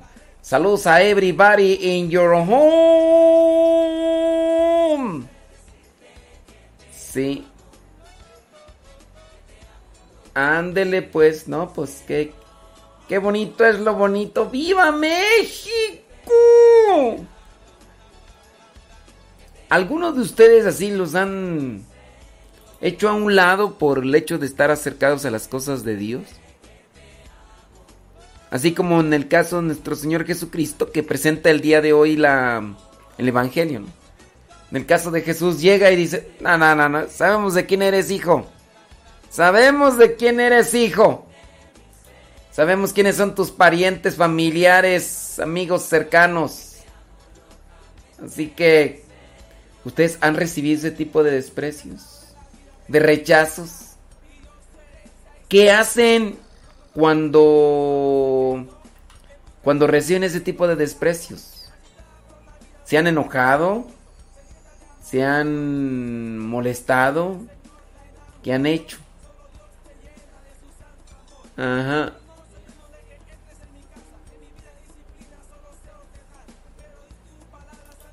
Sí, sí, sí.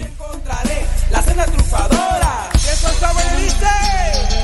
Solo sé decirte que te amo. Que te amo locamente,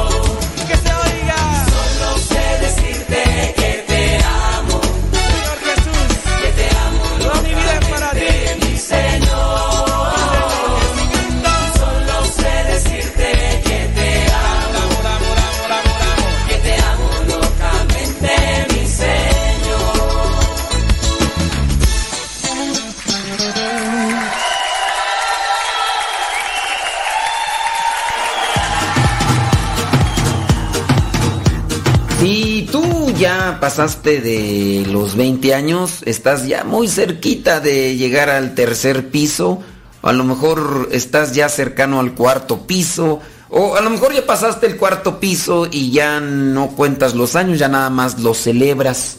Oye, hay una cosa que, que a mí me pone a pensar, digo, yo ya pasé del cuarto piso, ya pasé del cuarto piso, ya no soy un niño.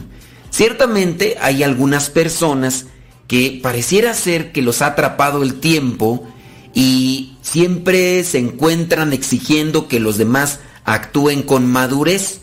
Pero algunos interpretan la madurez con seriedad, pero con seriedad extrema. De manera que si te ríes y tú ya pasas del tercero o cuarto piso, eres un loco marihuano que está zafado, le falta un tornillo. Estás mal de la cabeza, ya madura, compórtate. No seas ridículo, payaso, fanfarrón. Y, y, pues no, la, la cosa no, no va por ese lado, oye. Yo considero que la alegría no está peleada con la madurez. Una persona puede reírse de sí mismo, de las cosas que le pasan, puede mirar con alegría la vida y no porque la ve así es inmaduro. Por ahí encontré algunas cuestiones sobre cómo hacerse mayor con madurez. Principalmente si tú ya tienes más de 30 y 40 años o hasta 50 y no te ríes, no vives con alegría, pues este hay que revisar cómo anda el corazón. Mira, primera, primera sentencia sobre cómo hacerse mayor con madurez. Si dicen que eres demasiado viejo, porque ya pasa, ¿no? ¿A cuántos de ustedes no les incomoda que les digan señor o señora? Y a lo mejor algunos ni casados están. Digo, no es que estén viviendo en unión libre, pero en su caso a lo mejor son solteros. Por ejemplo, a José. José que pues ya, ya, ya está cercano al tercer piso, ya no se cuece al primer hervor. José, ¿no te incomodas tú cuando te dicen señor? Eh, ¿Va a querer algo más, señor? pues en cierta manera a mí, a mí sí como que me incomoda. Digo, yo no estoy casado así. Eh, sí estoy comprometido con la iglesia, tengo un... así, pero pues sí, yo sí me siento mal cuando me dicen señor, me siento viejo. Digo, ya estoy viejo, ya después del cuarto piso. Y, y, con estas cosas, pues sí. Si dicen que eres demasiado viejo, José, para hacer una cosa, procura hacerla enseguida. Porque si no vas a dar a pie que te sigan diciendo eso. Dice José que sí se siente viejo. Bueno, eh, una realidad es que si estás viejo, ya estás cercano al tercer piso, José. No eres un adolescente, no eres un niño, no eres un párvulo. No, ya, ya estás viejo. Entonces, primera cosa, si te dicen que eres demasiado viejo para hacer una cosa, procura hacerla enseguida. Procura hacerla enseguida. Número dos, el arte de envejecer es el arte de conservar alguna esperanza. A ver, José, apúntate esa frase. El arte de envejecer es el arte de conservar alguna esperanza. El problema es cuando avanzas en la vida y pareciera ser que ya no hay esperanza, ya todo lo ves gris, lo ves ya sin color, ya no hay... ¿Qué esperanzas tienes en la vida? ¿Qué metas? ¿Qué sueños tienes? Número 3. El elixir de la eterna juventud está escondido en el único lugar en donde nadie o casi a nadie se le ocurre buscar. ¿Tú quieres saber dónde está el elixir de la eterna juventud? ¿Sabes dónde está? En nuestro interior.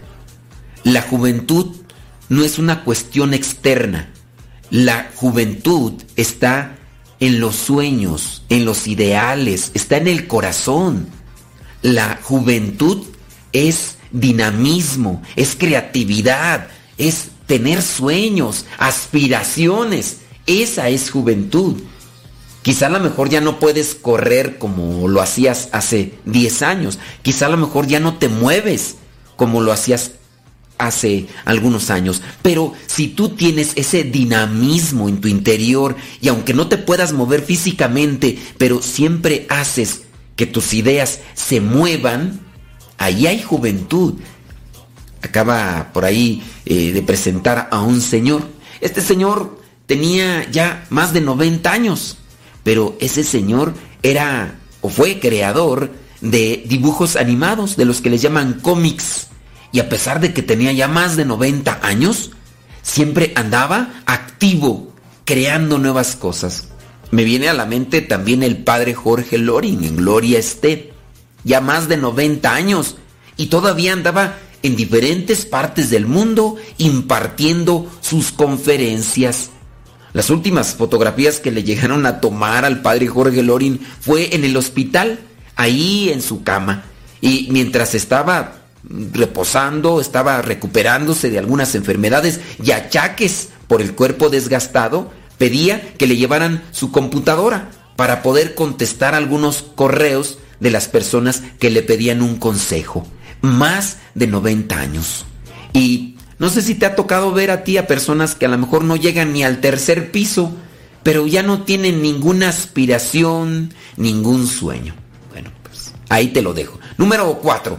El joven conoce las reglas, pero el que ya es grande, las excepciones.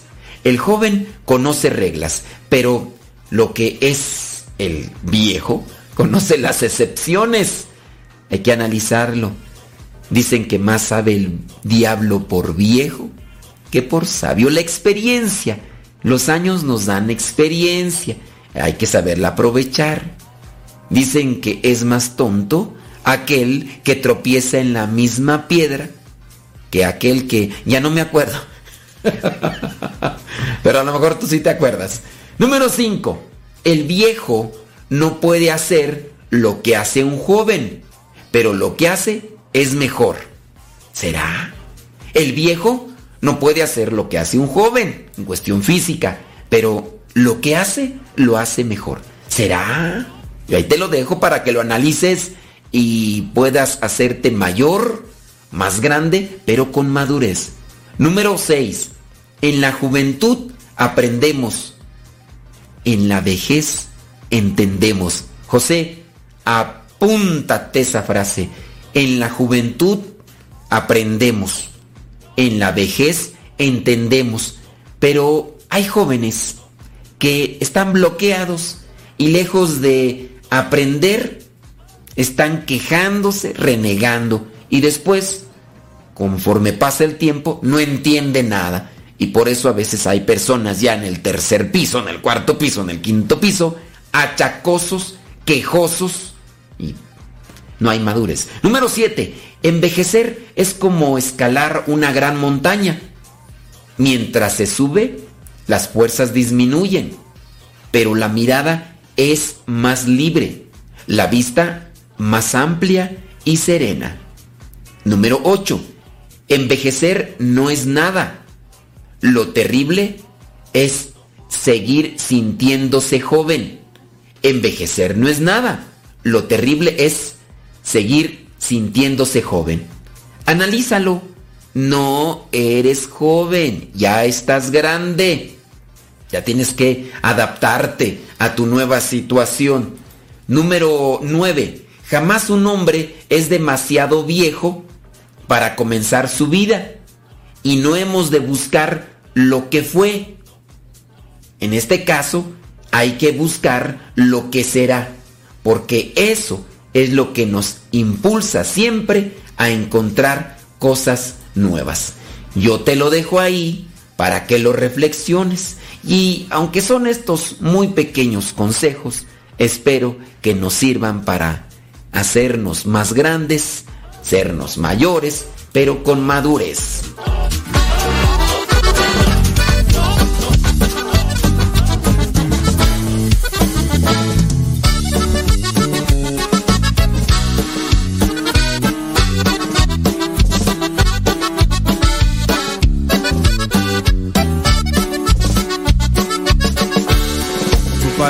Vive en mí y crea en mí un fuego. Es la luz sobre mis pies, que alumbra mis tinieblas. Es la luz sobre mis pies,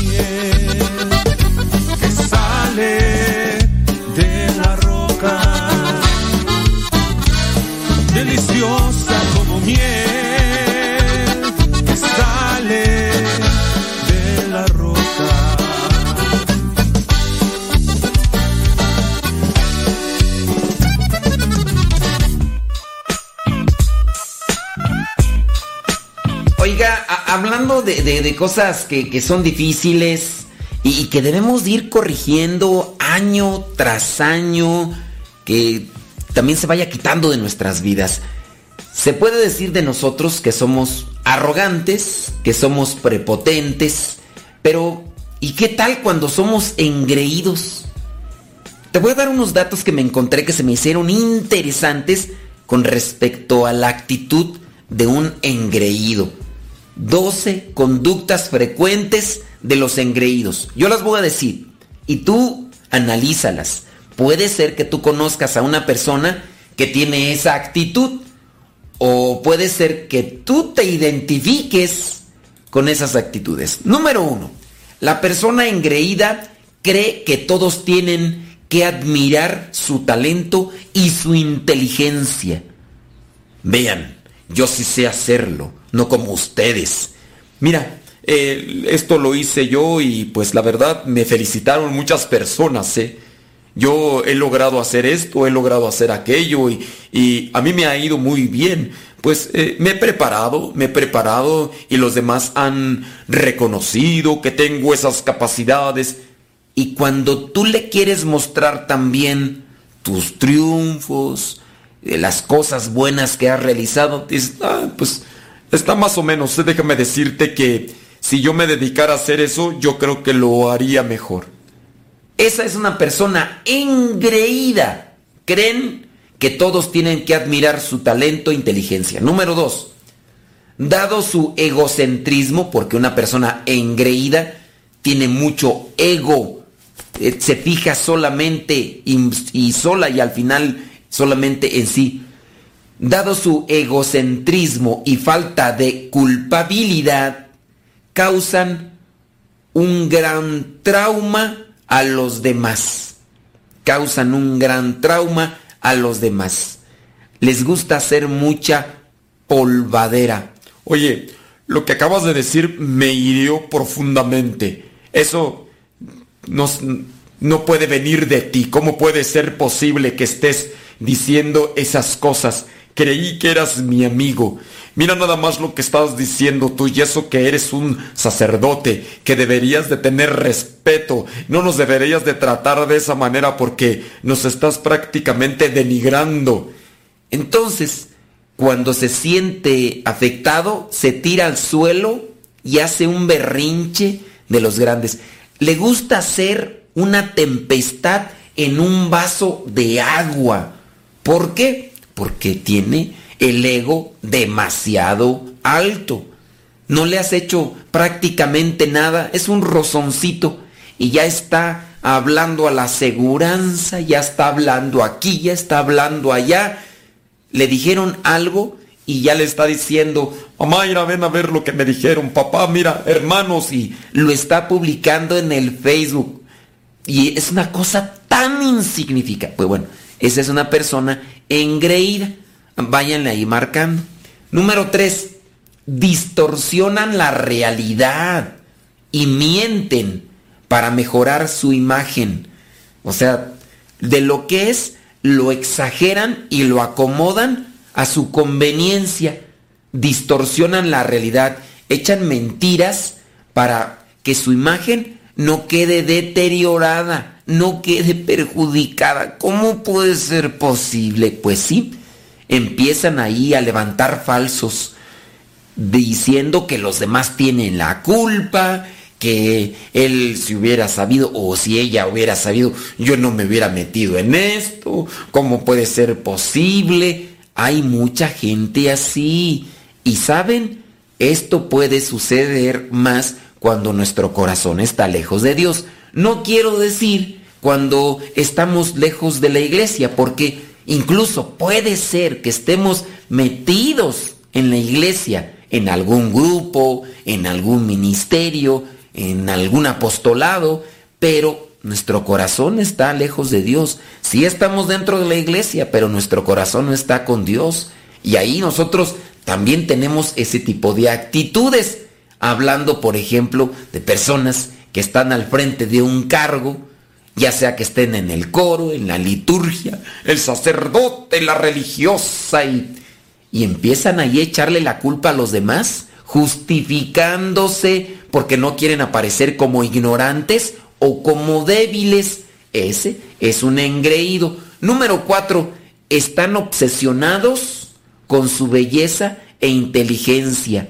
Me acuerdo yo de una persona engreída realmente. Si era inteligente la persona, pero era capaz de desvelarse casi toda la noche, toda la noche, no porque no tuviera buenas calificaciones, sino porque no quería que otros tuvieran mejor calificaciones que esa persona.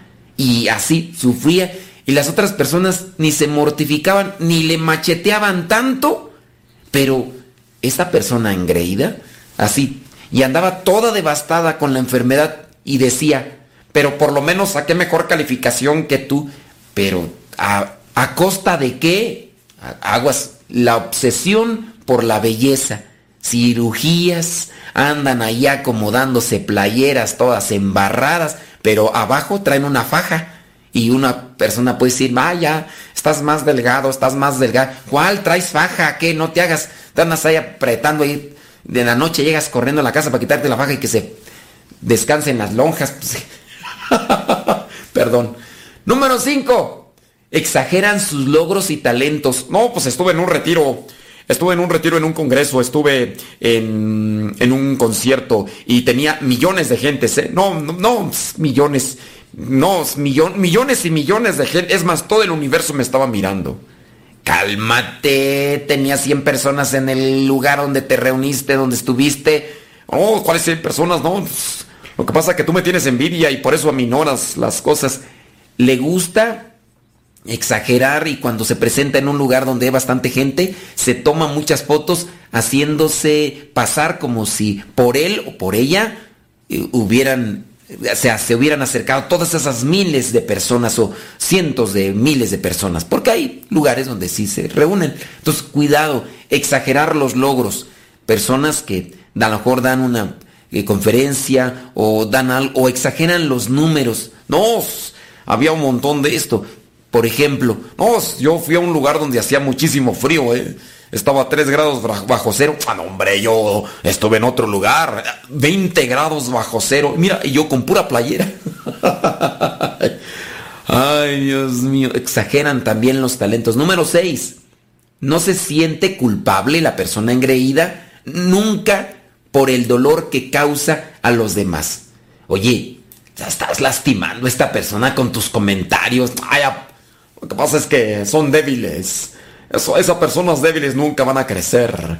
Y lejos de que diga, ah, sí, la regué, me equivoqué. Oye, no, ya no lo vuelvo a hacer. No, ahí anda queriendo echarle la culpa, queriendo siempre echándole la culpa a los demás. Número 7. Reaccionan con enojo de forma exagerada a la crítica.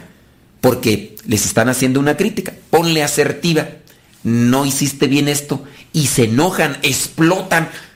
Y tú ni que tú lo hicieras mejor, ahora resulta, ahora resulta, oye, pero solamente te estoy diciendo que no lo hiciste bien, trata de hacerlo y se enojan, explotan. Número 7, no, número 8, se aprovechan de los demás en el trabajo, en la familia y en la vida social.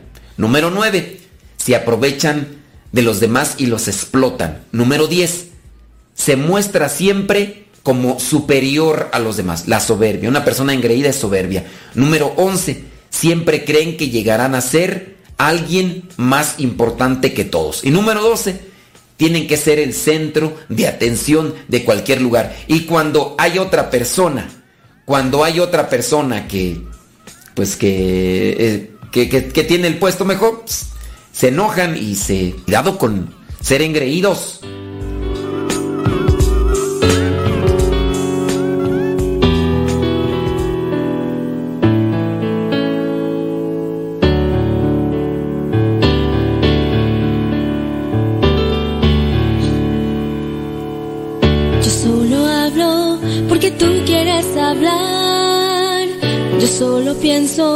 porque tú quieres pensar.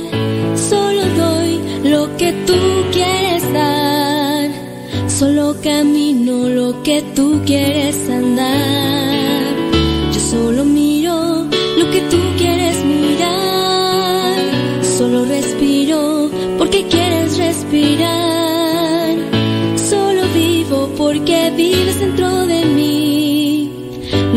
Señor, mi vida depende de ti.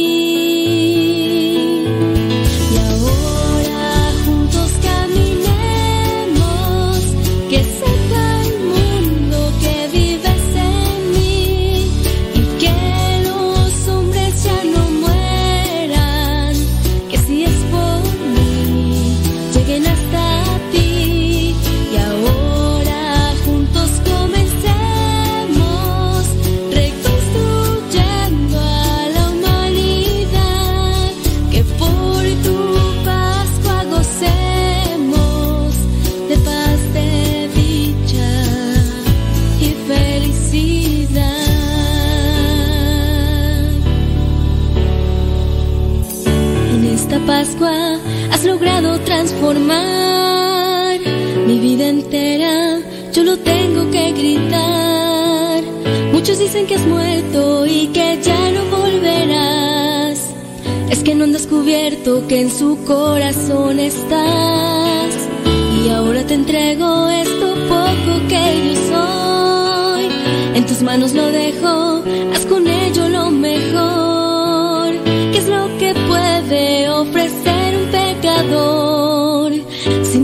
de tu mano seré un vencedor.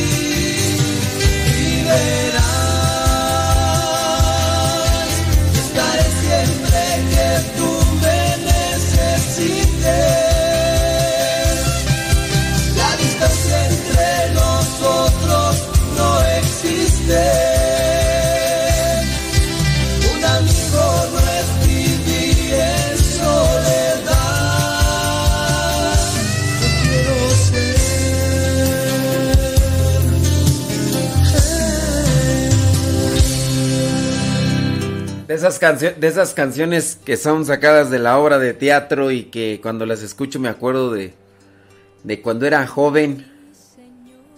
De cuando era joven y, y hacíamos obras de teatro.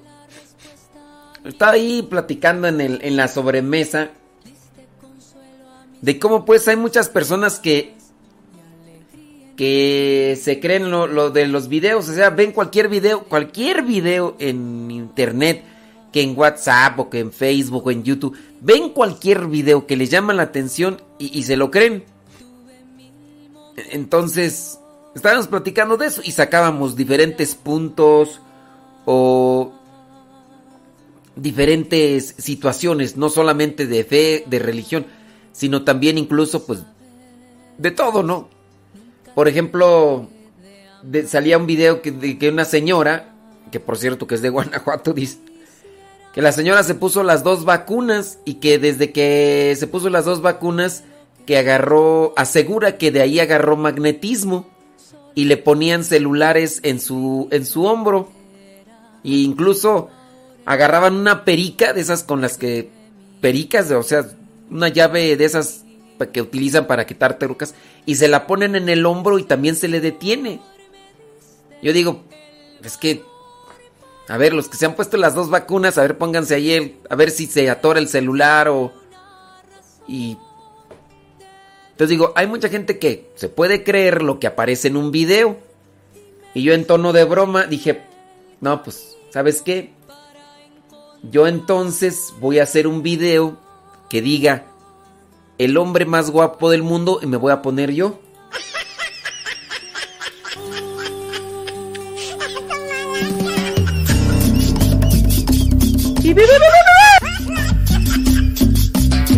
Digo, a ver si se la creen también, que digan el hombre más guapo del mundo y que sal- salga yo, a ver.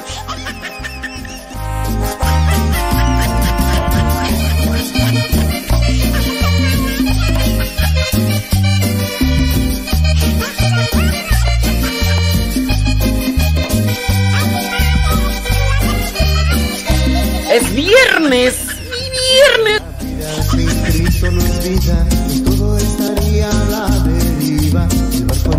Se hundiría y no tendríamos salida. Pero qué bueno que tengo a un amigo y él siempre está conmigo. Él me ayuda a vencer lo que me puede hacer caer. Viva mi Cristo Jesús, sumo y eterno sacerdote. Mi vida sin ti no es vida, Señor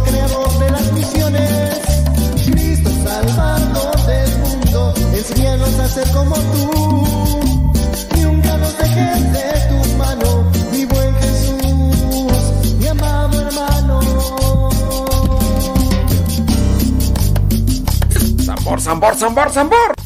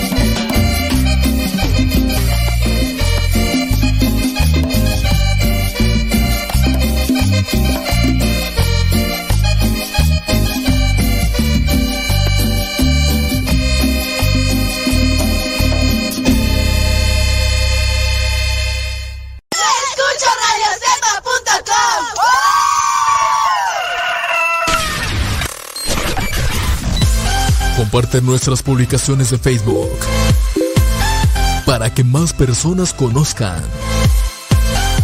Radio Cepa, una radio que forma e informa.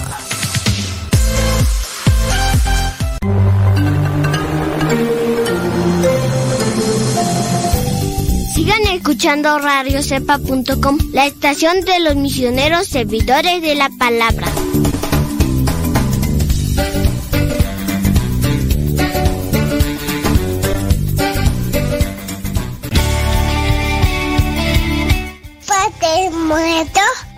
Hola, aquí estoy.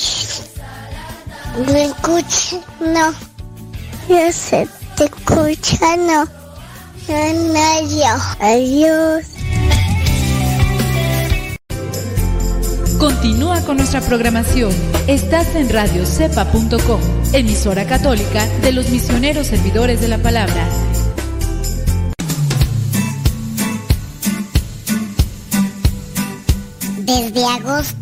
Del año 2009, aquí está Radio Cepa y seguirá estando hasta que Dios no diga otra cosa. Recomienda a Radio Cepa para que sigamos adelante hasta que Dios no diga lo contrario. Radio Cepa, ñaca ñaca.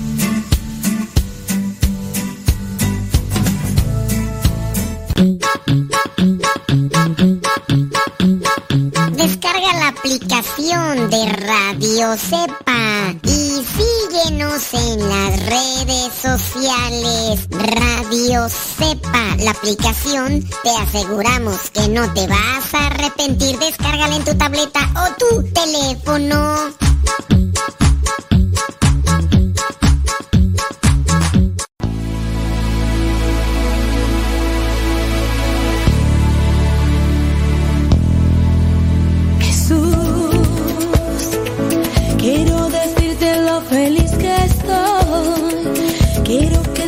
Que contenta estoy. Quiero que sepan lo bueno que eres. Tu paz, alegría cuando hay tristeza. Traes la luz donde hay tinieblas y cumples todo lo que prometes.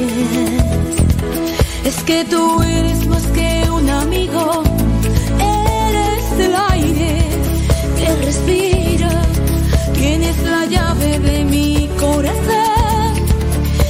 eres el centro de mi interior, donde tú estás no falta nada, eres el cielo de mis dos alas, eres la barca que me transporta, eres la rama que me soporta.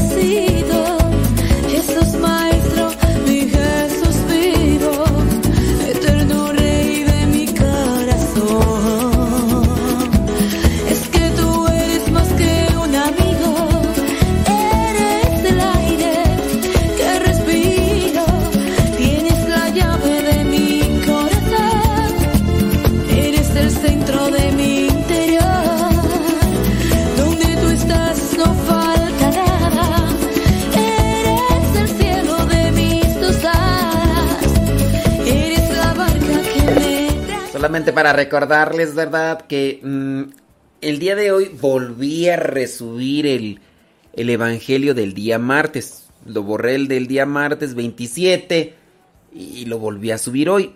Pero no quiere decir que ayer no subí. Sí, ayer subimos a las 12 de la noche, pero subimos. Sí, a las 12 de la noche, pero subimos ahí. Además se los digo, ¿verdad? Para que lo tengan presente, claro. Jesús Maestro, mi Jesús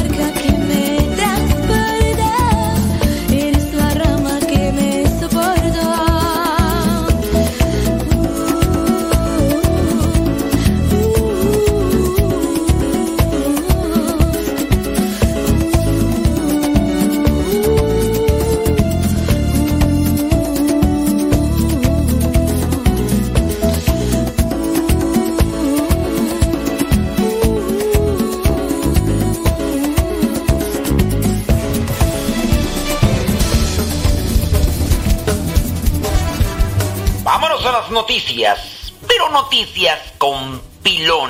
Aquí no decimos las noticias como todos. Aquí nosotros le ponemos un pilón. ¡Vámonos! Vamos con las noticias. Hace algunos años existían unas cosas, unas casas que le llamaban bibliotecas. Sí, las bibliotecas eran estos lugares donde existían muchos libros de manera física.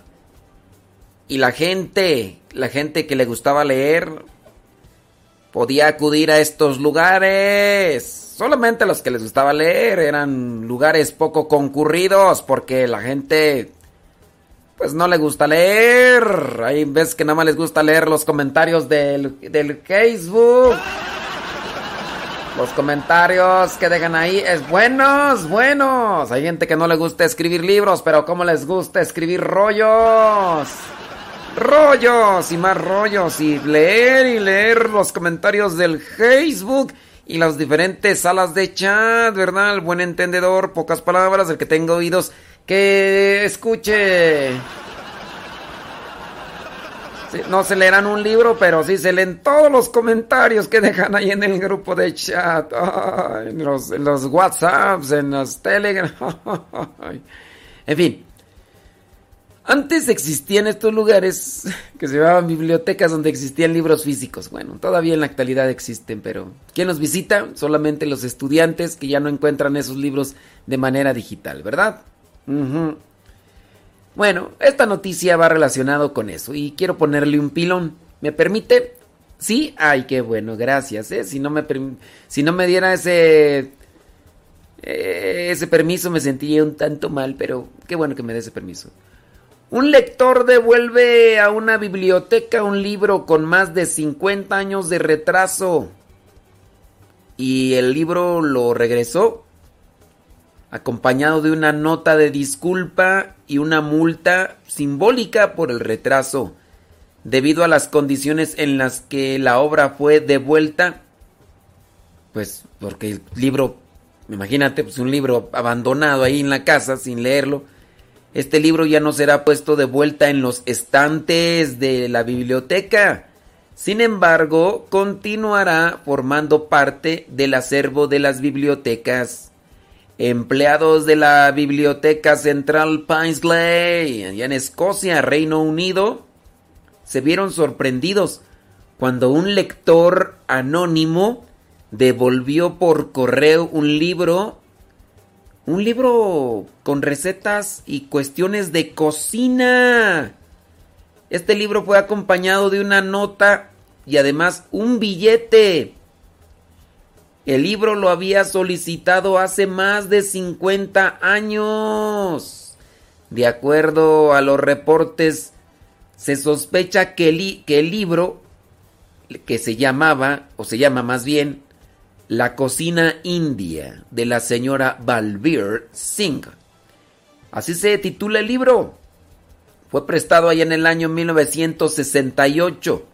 Sin embargo, puesto que los registros de aquella época ya no están disponibles, los bibliotecarios no tienen forma de saber la fecha exacta en que se realizó el préstamo del libro y también para saber quién solicitó e- ese libro.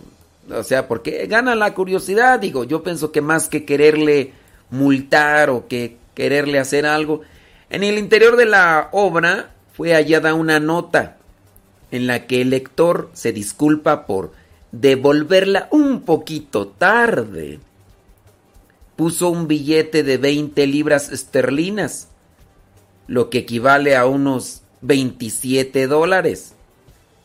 Y en la nota decía, por favor acepte mis disculpas por el retraso en la devolución de este libro. Le adjunto un pago simbólico en reconocimiento de este descuido. Así decía ahí la nota. Bueno, para los que no sepan, ¿verdad? Porque puede ser que haya gente que no, no sepa. Regularmente en las bibliotecas públicas, tú vas, buscas un libro y hay, dependiendo qué libro sea, hay libros que se pueden prestar para llevártelos a tu casa o a donde tú, donde tú quieras llevártelos, pero después de ciertos días, dependiendo, yo me imagino que la biblioteca y las reglas, lo, lo tienes que regresar. Pero hay libros que no se pueden prestar, solamente son para consulta ahí dentro de la biblioteca. Bendito mi Dios, yo pude leer muchos libros hace mucho tiempo porque pues acepté mi realidad. Yo solamente tenía los estudios de primaria y me hice una consideración. Yo no fui a la escuela, yo no tengo muchos conocimientos, pero me voy a dedicar a leer libros. Y sacaba libros durante un tiempo, no sé, un año, dos años, no recuerdo la cantidad de tiempo. Los libros me los prestaban por 22 días. El libro, un libro me lo prestaban por 22 días. Y yo podía sacar los libros, la cantidad de libros que yo quisiera. Y de, dependiendo el grosor del libro, a veces sacaba siete libros o seis libros, dependiendo pues el grosor de los libros. Cinco, a veces, en una ocasión llegué a sacar hasta nueve libros y en 22 días me los recetaba. A lo mejor tú vas a decir, ah, pues es que tú no trabajabas, pues, tú nada más baquetón. No, hasta eso, este, entraba a trabajar a las 7 de la mañana, siete y media, ocho a veces, pero casi siete, a las 7 y salía también a las 7. Pero sí, eh, me levantaba temprano, leía, eh, de camino de, mi- de la casa al trabajo, leía, eh, cuando iba a comer me ponía a leer, de camino de la, de la, del trabajo a mi casa leía, cuando ya terminaba de cenar me la pasaba leyendo libros, eh, los fines de semana era para leer libros, era, entonces esa era como que una cuestión a la que le dedicaba mucho tiempo y sí, trabajaba de, pues imagínate 12 horas al día y tenía otras cosas más que hacer, y, pero me daba mis tiempos para leer. O sea que bien organizado el tiempo puede rendir. Y así era como yo le hacía. Y uno tiene que entregar los libros. En el caso de la biblioteca, era la biblioteca central de Los Ángeles, California, donde gracias a Perlita, no la puedo olvidar, Perlita trabajaba en la misma factoría donde pues estábamos, donde yo trabajaba. Y un día me dice que, que el sábado va a ir a la biblioteca a entregar unos libros. Y le digo, "Mm, ¿tú tienes forma de sacar libros? Dice, sí. Digo, pero se necesita tener residencia. Dice, no, cualquier persona con cualquier identificación puede sacar una membresía, una credencial y, y puedes sacar libros.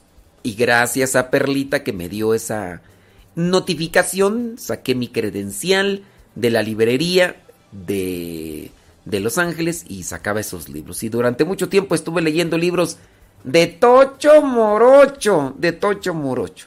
Pero sí yo puedo decir, ningún libro se quedó en mis manos. Todos los entregué antes del tiempo para que no me pusieran una suspensión, porque a lo mejor no me dijeron que tenía que pagar, pero sí tenía la advertencia de si no los entregas a tiempo, ya no se te van a prestar más, o sea, esa era la suspensión. No tanto de que te vamos a cobrar tanto de multa, no. Pero sí, yo puedo decir que yo lo entregué todos los libros. Vámonos con el pilón. Eh, bueno, hay más de la nota, sí. Dice, por su parte, Lynn, supervisora de la biblioteca, no ocultó su asombro ante la devolución del libro, especialmente porque este fue prestado hace más de 50 años. Dice la supervisora, me quedé más que sorprendida cuando abrí el sobre y vi lo que había dentro. Es raro que se devuelva un libro después de tantos años de retraso. Fue un gesto muy bonito por parte de quien encontró el libro el tomarse la molestia de devolverlo. A pesar de que la obra continuará formando parte del acervo de la institución, este no será puesto nuevamente en la estantería. La simbólica multa pagada, aseguró la funcionaria, será donada a alguna obra de caridad. Bueno, vámonos con el pilón. No importa cuánto tiempo pase, si reconoces que hiciste algo que no es correcto, que no es propio, sea lo que sea, puede ser grande o pequeño, pero si tú reconoces, trata de enmendar la falta, trata de pedir disculpas, trata de hacer algo para reponer la situación o de enmendar la situación, sea lo que sea. No importa cuánto tiempo haya pasado. Pide disculpas, trata de corregirte y ¿qué hiciste hace 10, 15 años? Pide perdón, pide disculpas y, y hay que evitar eso y, y, hay que también ayudar a los demás para que tampoco lo hagan. Y si te prestaron un libro, regrésalo. ¿Verdad, Noé? Noé, regresa al libro que te presté, Noé. Ah, cómo lo traigo todavía en mi mente ese muchacho. Le dije, pero me lo regresa. Sí, sí, te lo regreso. Y yo, sonso que le creí. Dicen que es tonto el que presta un libro, pero más tonto el que lo regresa, ¿verdad? Pues... Que tu voz a mí me habló. Tú llegaste en un tiempo de dolor y confusión. Quiero gritarle al mundo entero Que yo quiero ser feliz. y tu propósito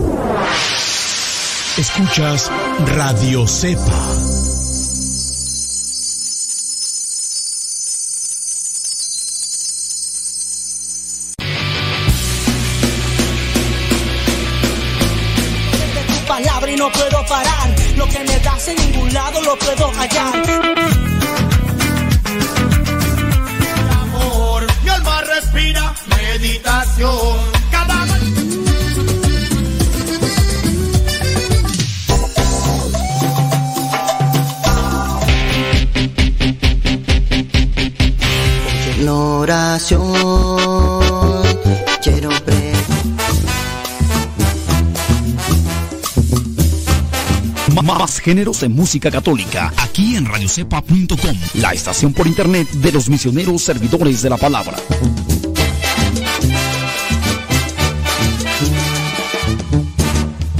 Hermosas contradicciones, te vemos reina adornada, muy mujer para ti. Acá me preguntan que por qué no pongo la radionovela.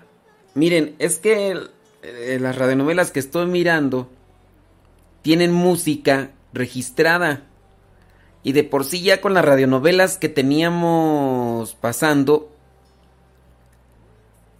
como tienen música registrada, me estaba poniendo en conflictos con Facebook porque constantemente me salían notificaciones de que me iban a cerrar la página. Entonces, ese es uno de los motivos por los cuales mientras estoy transmitiendo en en Facebook no, no voy a transmitir ahorita la radionovela. Entonces, sí, ya, ya tengo por ahí una, una radionovela, pero estoy checando, o estoy mirando qué tipo de música tiene. Eh, El la, conflicto es que tendría yo que escuchar todos los capítulos así porque hay capítulos que traen música y hay capítulos que no. Todas las radionovelas. Todas las radionovelas. Entonces hay música que ya está registrada. Entonces cuando pongo música registrada me llaman la atención en Facebook y me mandan una notificación de que si sigo incumpliendo las reglas de transmisión en Facebook me van a cerrar el canal. En YouTube no tanto. Porque en YouTube mm, lo que me hacen es que me advierten que mi video no podrá ser monetizado. De todas maneras yo no los monetizo. Los videos yo no los monetizo. Eh, este, en Facebook, Facebook cochino es que si yo no monetizo mis videos, Facebook sí los va a monetizar para ellos. Y pues, ay Dios mío, en fin, uno a veces no entiende esas cosas porque ya me he dado cuenta que mis videos están monetizados por parte de Facebook. Y eh, ahí en esa cuestión, pero bueno, en YouTube les digo, no hay tanto problema. Pero sí el problema está en Facebook. En Facebook sí son ahorita... Les voy a platicar un poquitito así de Facebook, cuál es el problema en Facebook y por qué sí te, te llaman la atención y te quieren cerrar, a ver si me entiende, ¿verdad? Y a ver si me doy a explicar. Facebook no quiere pagar las regalías a las empresas que representan o que tienen los derechos de la música o de videos. Porque Facebook no quiere hacer eso. YouTube sí tiene ese convenio de distribuir cantidad de dinero a lo que son las empresas que tienen los derechos o, tienen registrados tanto video, tanto el audio. Por ejemplo, si yo pongo una canción de Misioneros Herederos de la Palabra que ya está registrada, en mi video en YouTube se monetiza y lo que pudiera salir del video, que más o menos de mil vistas te dan como cinco pesos. Hasta eso. Los videos que yo tengo en YouTube, por ejemplo, del programa de radio, no llegan ni a 500 vistas. Bueno, a veces llegan a 1000. Pero, pues imagínate, nada más te darán 5 pesos por 3 horas de programa. Y eso podría ser lo que ganó el video. Así. Entonces, pues para que realmente haya una solvencia económica en YouTube necesitas tener cientos de miles de vistas y tener muchos videos con las mismas características. Entonces yo por eso no los monetizo, pues para qué. Pero si pongo un programa de radio donde ponga música de los misioneros servidores de la palabra, YouTube destinaría 5 pesos a misioneros servidores de la palabra por yo poner una canción. La dificultad es cuando meto más canciones. Si yo, por ejemplo, meto una de misioneros servidores de la palabra, otra de de Andrea Bocelli y, demás, eh, pues los cinco pesos que podría ganar mi video por las mil vistas, esos cinco pesos repartidos en, con Andrea Bocelli y con Misioneros Heredos de la Palabra, pues le va a tocar que 250 pesos. Pero si pongo otra canción con derechos, entre esos tres se van a repartir esos 5 pesos. Entonces, pues no, no. Pero en Facebook, Facebook no hace eso. Facebook lo que hace, dice, no, yo no quiero pagarle a nadie y tienes prohibido pasar eso y si lo vuelves a pasar la canción esa, eh, te voy a cerrar tu página porque estás incumpliendo. Las reglas dice que no pongas nada con derechos registrados. Y, y aunque tú pongas, he visto personas que dicen, no, es que tú debes de ponerle, no tengo los derechos y ya Facebook te respeta, así como si hubiera una persona de Facebook ahí mirando mi transmisión, ah, mira, ya puso... Ese les llama algoritmos, no son personas. Y los algoritmos no van a leer, no tengo derechos. Son algoritmos que detectan lo que es el pautado de los eh, de, la, de la música, de la melodía o del video y, y lo detecta y, y, te llama la atención. Dice, ¿tiene los derechos de esto? Si no, te vamos a cortar la transmisión. Y así de sencillo. Entonces, este, por eso y muchas cosas más, no he puesto las radionovelas, porque las radionovelas que tengo por ahí y las que hemos pasado antes, en muchos de los capítulos, pues me vienen ayer. me vienen ayer, me vienen a, a, censurar, entonces, por eso y muchas cosas más. Bueno, yo no sé si me entendieron, pero como quiera se los expliqué. Sí, pues es que una vez se explica y... ¡Ay, no le entendí nada! Como por ejemplo, ayer un hermano estaba queriendo arreglar ahí lo de la luz de la, de la capilla donde estamos porque tiene un falso contacto.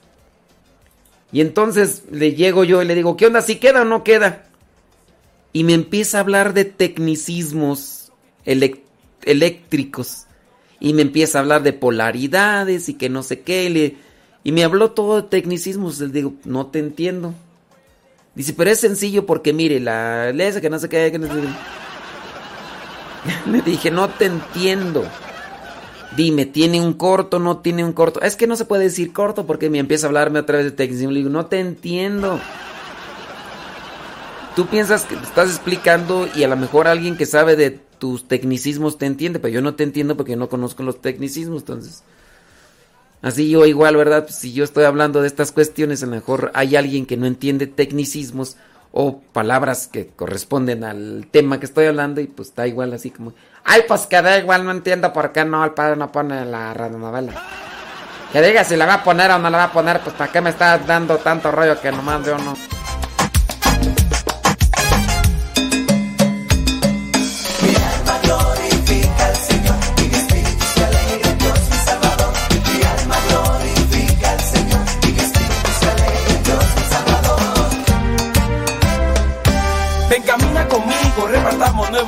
Que de ello están hambrientos muchos jóvenes de hoy. La vida de Dios toma vida en ti si te atreves a invertir en tu forma de vivir. Que las malas zapatillas no te dan lo mejor, más busca a Cristo que te da todo su amor.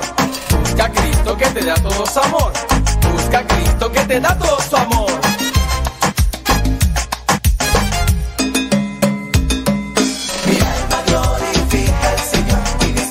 Lo que sí vamos a hacer es poner la radionovela solamente cuando estemos en Radio Cepa.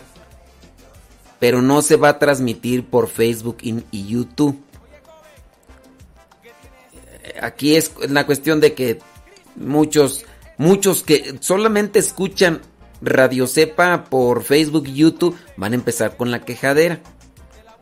Así cuando veces que nosotros solamente estamos por Radio Cepa y dicen, ¡ay, padre está enfermo! ¿Por qué tú? Es que no salió en Facebook. Dije, no, pero estoy en Radio Cepa. No, es que yo nada más escucho por puro Facebook. Yo nomás, es que pensé que. Porque pensé que no estaba al aire, pensé que estaba enfermo, porque como no la escuchaba en Facebook, no, es que sí estoy en Radio Cepa. Pero no pasé por, por Facebook la transmisión. Pues pásala, pues qué. Entonces, ahí uno a veces no. Ay, no atora uno a la, a la situación, ¿verdad? Pero. Danos paciencia, señor. Oliendo medio chucky porque ayer me levanté, me acosté tarde, ya cerca de la una, y, luego me levanté temprano. ¿Y nosotros qué culpa tenemos?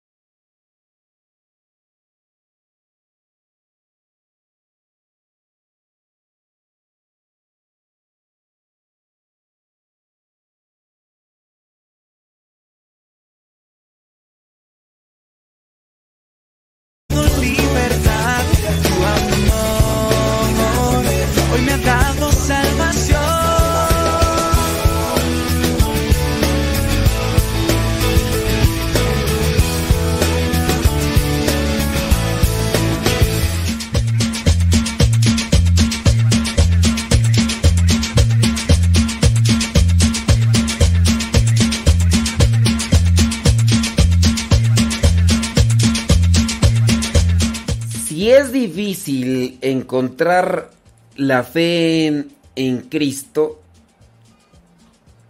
donde hay un ambiente, mm,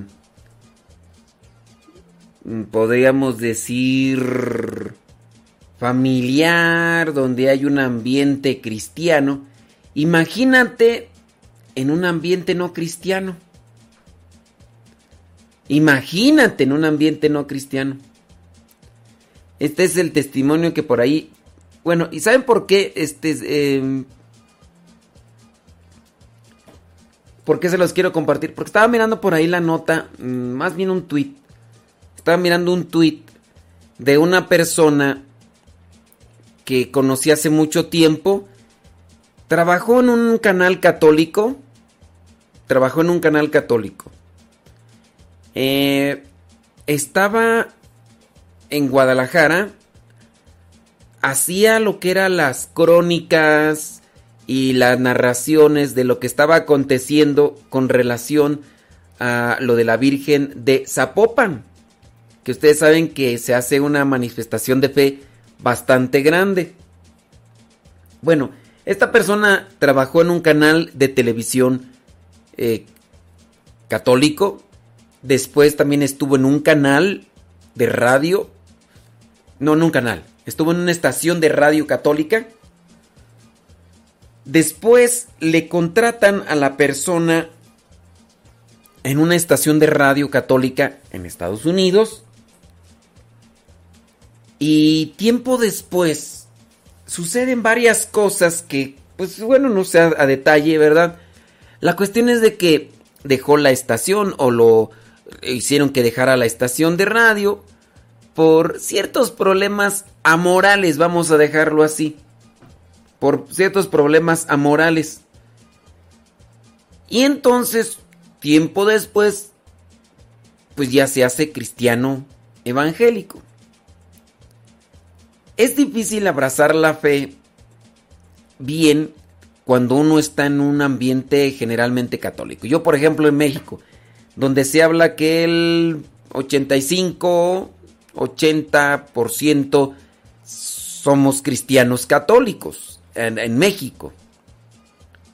Es difícil, se dice, porque en la práctica te aseguro que un 10 o un 5% hablamos de ser católicos practicantes, de veras, un 5 o 10%. Puedes tú contar las personas que van a misa todos los domingos y te aseguro que a lo mejor hasta estamos yendo por mucho. 10, un 10 o 15% a lo mejor. Y entonces, este, es una dificultad. Ahora, yo quiero compartirte en parte lo que es este testimonio de Francisco Paolo Yang, un joven chino de 27 años que fue bautizado eh, como católico allá en China, después de años de búsqueda espiritual. Y te quiero compartir este testimonio porque estamos hablando de China, donde predomina una religión diferente, mayoritariamente diferente a, lo, a la cristiana, hablando de la religión como religión cristiana, no hablar de la religión católica, porque la religión católica no es una religión, es, somos cristianos, esa es nuestra religión, cristianos de apellido católico, nosotros somos seguidores de Cristo, Cristo fundó una iglesia, la iglesia católica, eso y ya. Entonces, no hay que decir, ¿tú de qué religión eres? ¿Cristiano o católico? No hay religión cristiana o católicas por separado, es, es somos cristianos, católicos. Que otros sean cristianos no católicos, esa es otra cuestión, pero no hay religiones diferentes, cristianismo y catolicismo. Y allá en el caso de China, pues hablamos del budismo, hablamos del budismo, también del... Ay, ¿Cómo se llama tú la otra? Bueno, hay, hay varios por ahí que, que, practican, pues, pero no, lo, lo cristiano es incluso lo que vendría a ser aquello que se opaca, que se mm, asfixia, que se, que se limita. Por eso es que es sorprendente cómo es que este chino encontró la fe en Cristo. 27 años, fue bautizado. Eh, según relata Asian News, Francisco Francisco nació, Francisco Paolo nació en el año 1993 en una familia sencilla en Anhui, Anhui, China, y creció en un ambiente ateo, porque también ese tipo de ambientes se dan. Durante los primeros años de la universidad asegura que era totalmente laicista y hedonista, es decir, le daba rienda suelta a la lujuria, a la lujuria y eh, era superficial, sin grandes aspiraciones y llevaba una vida disoluta, o sea, no traía ni rumbo ni nada. Hasta que en un momento determinado, improvisadamente y sin ningún preaviso, como si hubiese estado fulminado, dice Francisco Paolo decidió que no quería vivir una vida sin un objetivo específico. Es decir, vivir por vivir. Hoy sale a la puerta, sale en el camino a hacer estas cosas. Ah, vamos a hacerla. Oye, pero no, vamos a hacerlo. Vamos a... Y entonces dijo, no, tengo que caminar ya con un rumbo fijo. Dice que mirando hacia atrás ahora, sin ninguna duda entendió que era Dios quien le estaba llamando.